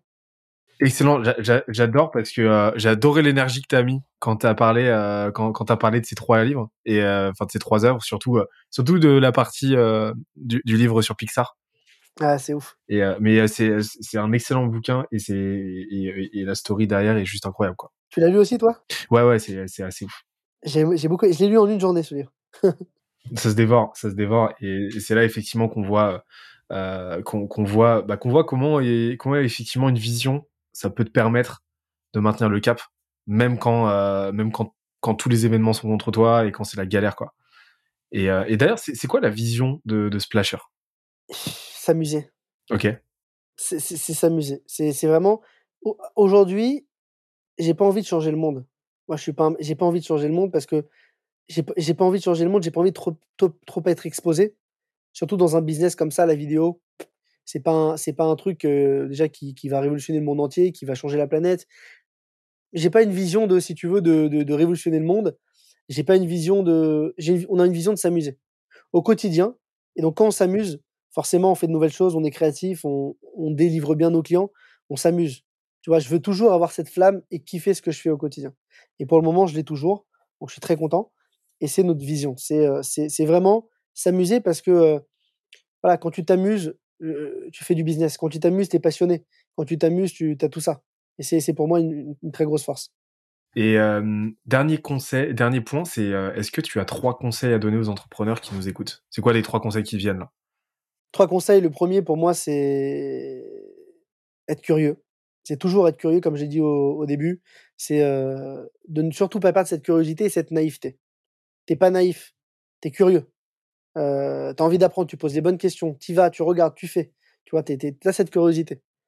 La deuxième, c'est la passion. Fais ce qui te passionne.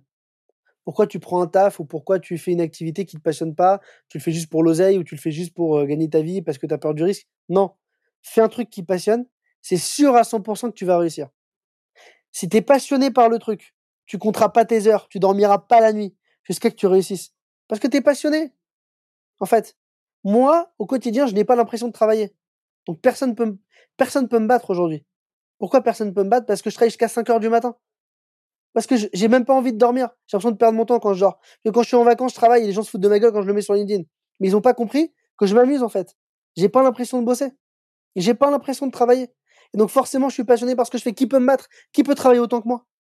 Tu vois? Euh, tu, tu, tu, C'est pour moi le, cœur du truc. Et donc, quand tu as un mec qui est passionné par un sujet, forcément, tu peux pas aligner les mêmes heures de travail que lui, tu peux pas, tu n'es pas sur le même niveau. Tu as des limites. Moi, j'ai pas, pas de limites. J'ai pas de limites parce que je suis passionné et je suis curieux. Et c'est les valeurs que j'essaye de faire. Peut-être qu'un jour, je perdrai, je perdrai la passion sur ce que je fais. Et là, à ce moment-là, il faudrait que je me remette en question. Il faudrait que je refasse peut-être autre chose. Tu vois Et le dernier, c'est de ne pas avoir peur de faire. Il faut faire. Il faut, euh, comme on dit, poser ses cojones sur la table. non, mais sans déconner, il faut, il faut à un moment donné, euh, tu vois, il faut aller, euh, il faut y aller. Et, il faut, il faut, il faut pas avoir peur de perdre des sous. Parce que comme je t'ai dit, il faut apprendre. Et pour apprendre, il faut, il, faut, il faut y aller, il faut mettre ses mains dans le, cambouis. Euh, et donc, ça demande des fois de, dépenser du budget média, ça demande des fois de faire. Et c'est toutes ces choses-là qui, qui, qui, pour moi, c'est les, les, les, trois facteurs clés de réussite de, de Splasher aujourd'hui et de, ce que je fais au quotidien. Et, je te dis, je pense que quand un jour, je perdrai pour moi l'élément clé, la passion dans ce que je fais, ça marchera plus. Parce que je serai plus aussi curieux. C'est pas un truc qui me passionne. Je serai plus aussi curieux. Et j'aurais plus forcément envie de faire. Tu vois? Donc l'élément central reste pour moi la passion. Et dans n'importe quel, quel business, il faut se poser ces questions-là.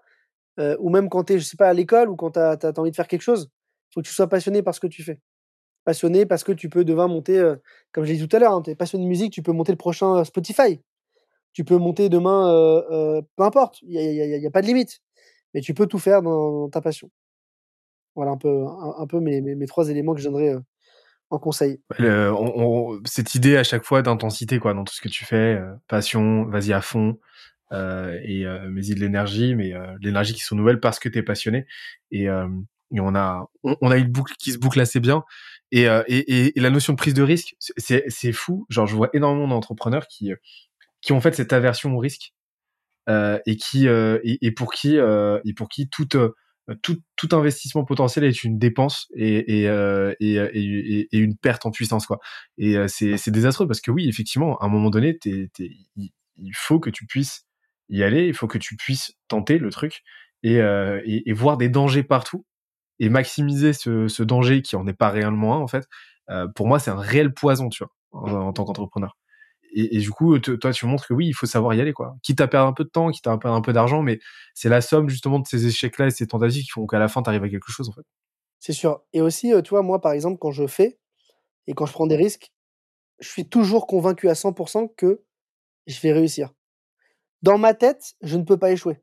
Parce que quand je fais forcément un truc, c'est je suis passionné par le truc, je vais le faire. Alors des fois, je me trompe, hein. Des fois, moi aussi, il me dit, mais attends, t'es parti, es parti complètement en sucette, là ton truc qui marche pas, regarde, tu fais pas assez de chiffres, ça marche pas, le truc qui. Mais en fait, dès le début, je suis quand même passionné, j'y vais à fond, et, en fait, je suis sûr que je vais réussir. Je peux pas échouer. Tu vois, moi, j'ai un rêve. Mon rêve, après Splasher, ce serait de racheter un club de foot. De racheter un club de Division 5 et de le monter en Ligue 1.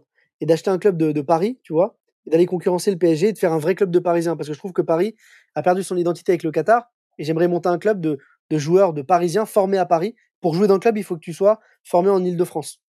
Tu vois, c'est mon idée, c'est ma vision, j'ai envie de faire ça. Et, et, je suis convaincu que je vais réussir. Il y a plein de mecs qui me disent, mais t'es un malade. Mais t'es un malade. Ça perd une tonne d'oseille, les clubs de foot, tu, tu peux pas. C'est le pire business du monde. C'est le pire truc à faire. Et moi, je le vois comme une passion. Je pense même pas au business, je pense même pas aux sous. Je sais que je vais, je, sais que je ferai des sous. Et je sais que je le revendrai peut-être demain, euh, euh, et je sais que je serai peut-être en concurrence un jour avec le PSG. Peut-être que je me planterai. Mais en tout cas, aujourd'hui, j'ai la conviction que j'y arriverai. Je suis convaincu à 100%. Et je suis prêt à risquer des sous. Après, on verra euh, ce qui arrivera. Génial. J'ai hâte de voir, j'ai hâte de voir quelle division 5 tu vas acheter. ça va être bon, ça va être bon ça. ouais, ouais, non, j'ai plein d'idées, j'ai plein d'idées. Tu veux nous faire une Vaynerchuk à racheter les Jets? Ouais, j'ai vu, c'est ouf. Hein. Là, non, mais moi j'aimerais bien racheter, tu vois, un club euh, de division 5 euh, et, monter une.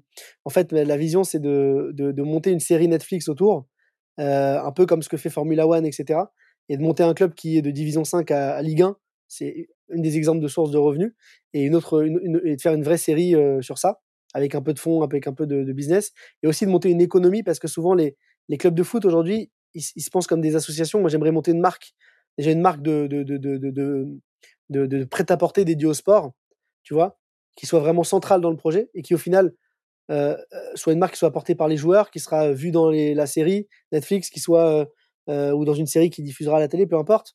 Mais en fait, faire, tout ça et, créer une marque qui apporte une marque, une marque de, de, street ou de vêtements qui sont en lien avec ce que je fais.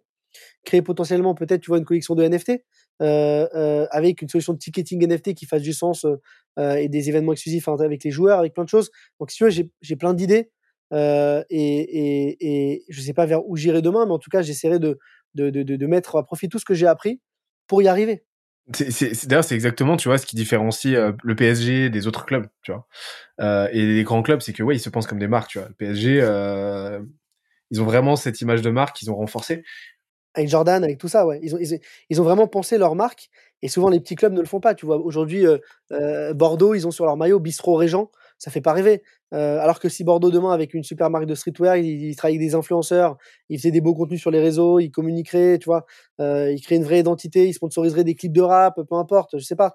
Un peu comme ce qu'a fait Beats by Dre à une époque avec les casques ils sponsorisaient tous les joueurs de foot, les basketteurs. Tu peux créer quelque chose, il y a quelque chose à faire. Mais on en revient à cette idée de branding, quoi, encore une fois. Hein.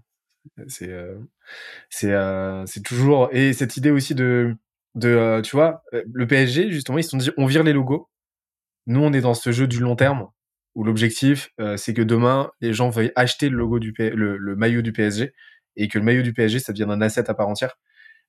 Donc oui, on va sacrifier le logo Bistro Régent, le logo euh, Brioche Dorée sur, euh, sur le maillot. On se cut des revenus pendant, euh, pendant un petit moment sur le court terme, mais sur le long terme, ce sera payant.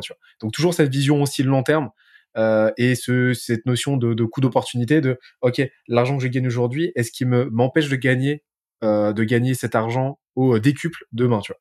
Et, euh, et, je trouve que la réflexion du, PSG sur ce point était plutôt intéressante et, on voit que tu as la même, tu c'est cool. Ah, mais 100%. Après, moi, où je me différencie, c'est que leur produit, là où il est pas bon, c'est qu'ils ont, comme tu l'as dit, mis tout l'accent sur la brand, la marque et le côté extra sportif.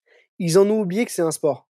Ils ont oublié que c'est des humains qui travaillent ensemble. Ils ont oublié qu'il faut une cohésion. Tu peux pas mettre dans une équipe des Brésiliens, des Italiens, des Argentins et mettre un bordel, les mecs qui parlent pas français. Euh, et en fait, si tu veux, il n'y a pas de culture. Il n'y a pas de culture d'entreprise. Les mecs, ils n'ont pas de sentiment d'appartenance. Il y a des mecs qui viennent du Brésil, il y a des mecs qui viennent d'Espagne, euh, ils sont loin. C'est pas des Européens, c'est des étrangers, tu veux. Et, en fait, euh, un club qui arrive très bien à faire ça. Alors j'ai du mal à le dire parce que c'est un club, mais c'est un club que qu'aujourd'hui que je respecte beaucoup. C'est c'est par exemple l'Olympique Lyonnais ou Marseille. Tu vois Marseille par exemple, ils ont réussi à, baser un socle toujours sur des joueurs français, notamment quelques quelques minots euh, marseillais formés au club. On a Camara, on a eu Maxime Lopez à l'époque, on, on, a d'autres. Euh, on a toujours eu, tu vois, à Marseille, des, petits jeunes. Et donc, si tu veux, tu as, cette notion de, localité. À Paris, ça a été euh, bafoué. C'est-à-dire que tu, prends le PSG, tu regardes les, les, jeunes joueurs, les jeunes pépites, Nkunku, viré. Tu regardes Coman, viré. Tu regardes Kouassi, il est parti au Bayern. ou pas Mécano, je crois que c'est un Parisien aussi. Tu as tous ces mecs-là. Mike Maignan, on l'a envoyé à Lille, maintenant il est au Milan AC. En fait, on aurait pu faire une équipe de Parisiens, une des équipes les plus fortes du monde, avec des mecs qui auraient une hargne pour ce maillot, qui aurait été plus folle, et on aurait pu gagner avec des champions dix ans auparavant ou cinq ans auparavant. Tu vois Et le problème de, ça, c'est qu'ils ont oublié une partie du produit. On évoquait le produit tout à l'heure. Le produit, c'est pas qu'un produit. C'est, t'as aussi des humains avec qui tu travailles, qui défendent ces valeurs, qui défendent ce produit. Tu me l'as dit tout à l'heure. Tu me disais comment tu arrives à partager à tes équipes ça, cette vision? C'est pour moi un point capital. S'ils partagent pas ça avec toi, s'ils viennent pas du même endroit, moi je suis un Parisien, je suis né à Paris, j'ai vécu à Paris toute ma vie, je sais ce que c'est Paris. Tu vois, je, je... et donc si, si, si tu partages pas ces valeurs, à un moment donné, il y a un truc, il y a un truc qui va pas. Et, et tu peux pas motiver des mecs quand ils font une finale de Ligue des Champions en leur disant les gars, vous vous battez pour Paris.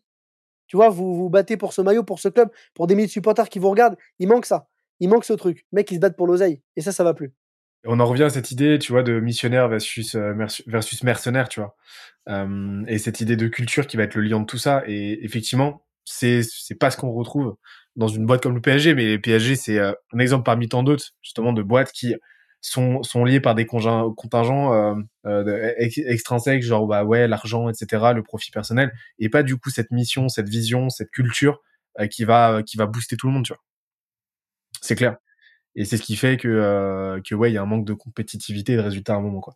Écoute, trop bien. Euh, ça fait, on a dépassé, euh, on, est sur du 2h15, je crois. Trop bien. On a bien. bah écoute, merci à toi. merci à toi. Franchement, c'était full valeur. C'était un vrai plaisir. À chaque, fois, c'est un plaisir de discuter avec toi et je me dis, putain, je suis frustré d'arrêter l'enregistrement. Très cool. Moi aussi, franchement, j'ai kiffé. Merci beaucoup pour l'opportunité. C'était cool. Il faudra qu'on se parle de grosses. Ça va être un sujet. Et d'automatisation, de systématisation. bah, quand tu veux, quand tu veux, avec plaisir. Et euh, qu'est-ce qu'on peut te souhaiter là pour euh, l'année qui, qui a déjà bien commencé? Bah, De garder la passion, de garder la flamme. On va te souhaiter qu'elle soit là, on va, on va, on va brûler un cierge. C'est ça, t'as raison. Allez, super fin de journée à toi. Salut, ciao. Merci toi aussi, à bientôt, je t'embrasse, bye bye. J'espère que l'épisode t'a plu autant que ça nous a plu de l'enregistrer et le produire. Si c'est le cas, oublie pas de nous laisser une petite note, comme euh, on te l'a dit tout à l'heure, et euh, de le faire tourner autour de toi. Ça nous aide énormément à faire connaître le podcast, à nous faire connaître et à prêcher la bonne parole d'une croissance saine, durable et rapide. En attendant le prochain épisode, on se donne rendez-vous sur scalezia.co, s c a l e z i a.co, où tu découvriras des cours, des vidéos et des lives en libre accès pour t'aider à faire décoller ta boîte comme jamais. C'est notre promesse, c'est ça qu'on aime faire et on va continuer de le faire. On se dit à très vite. Bye bye.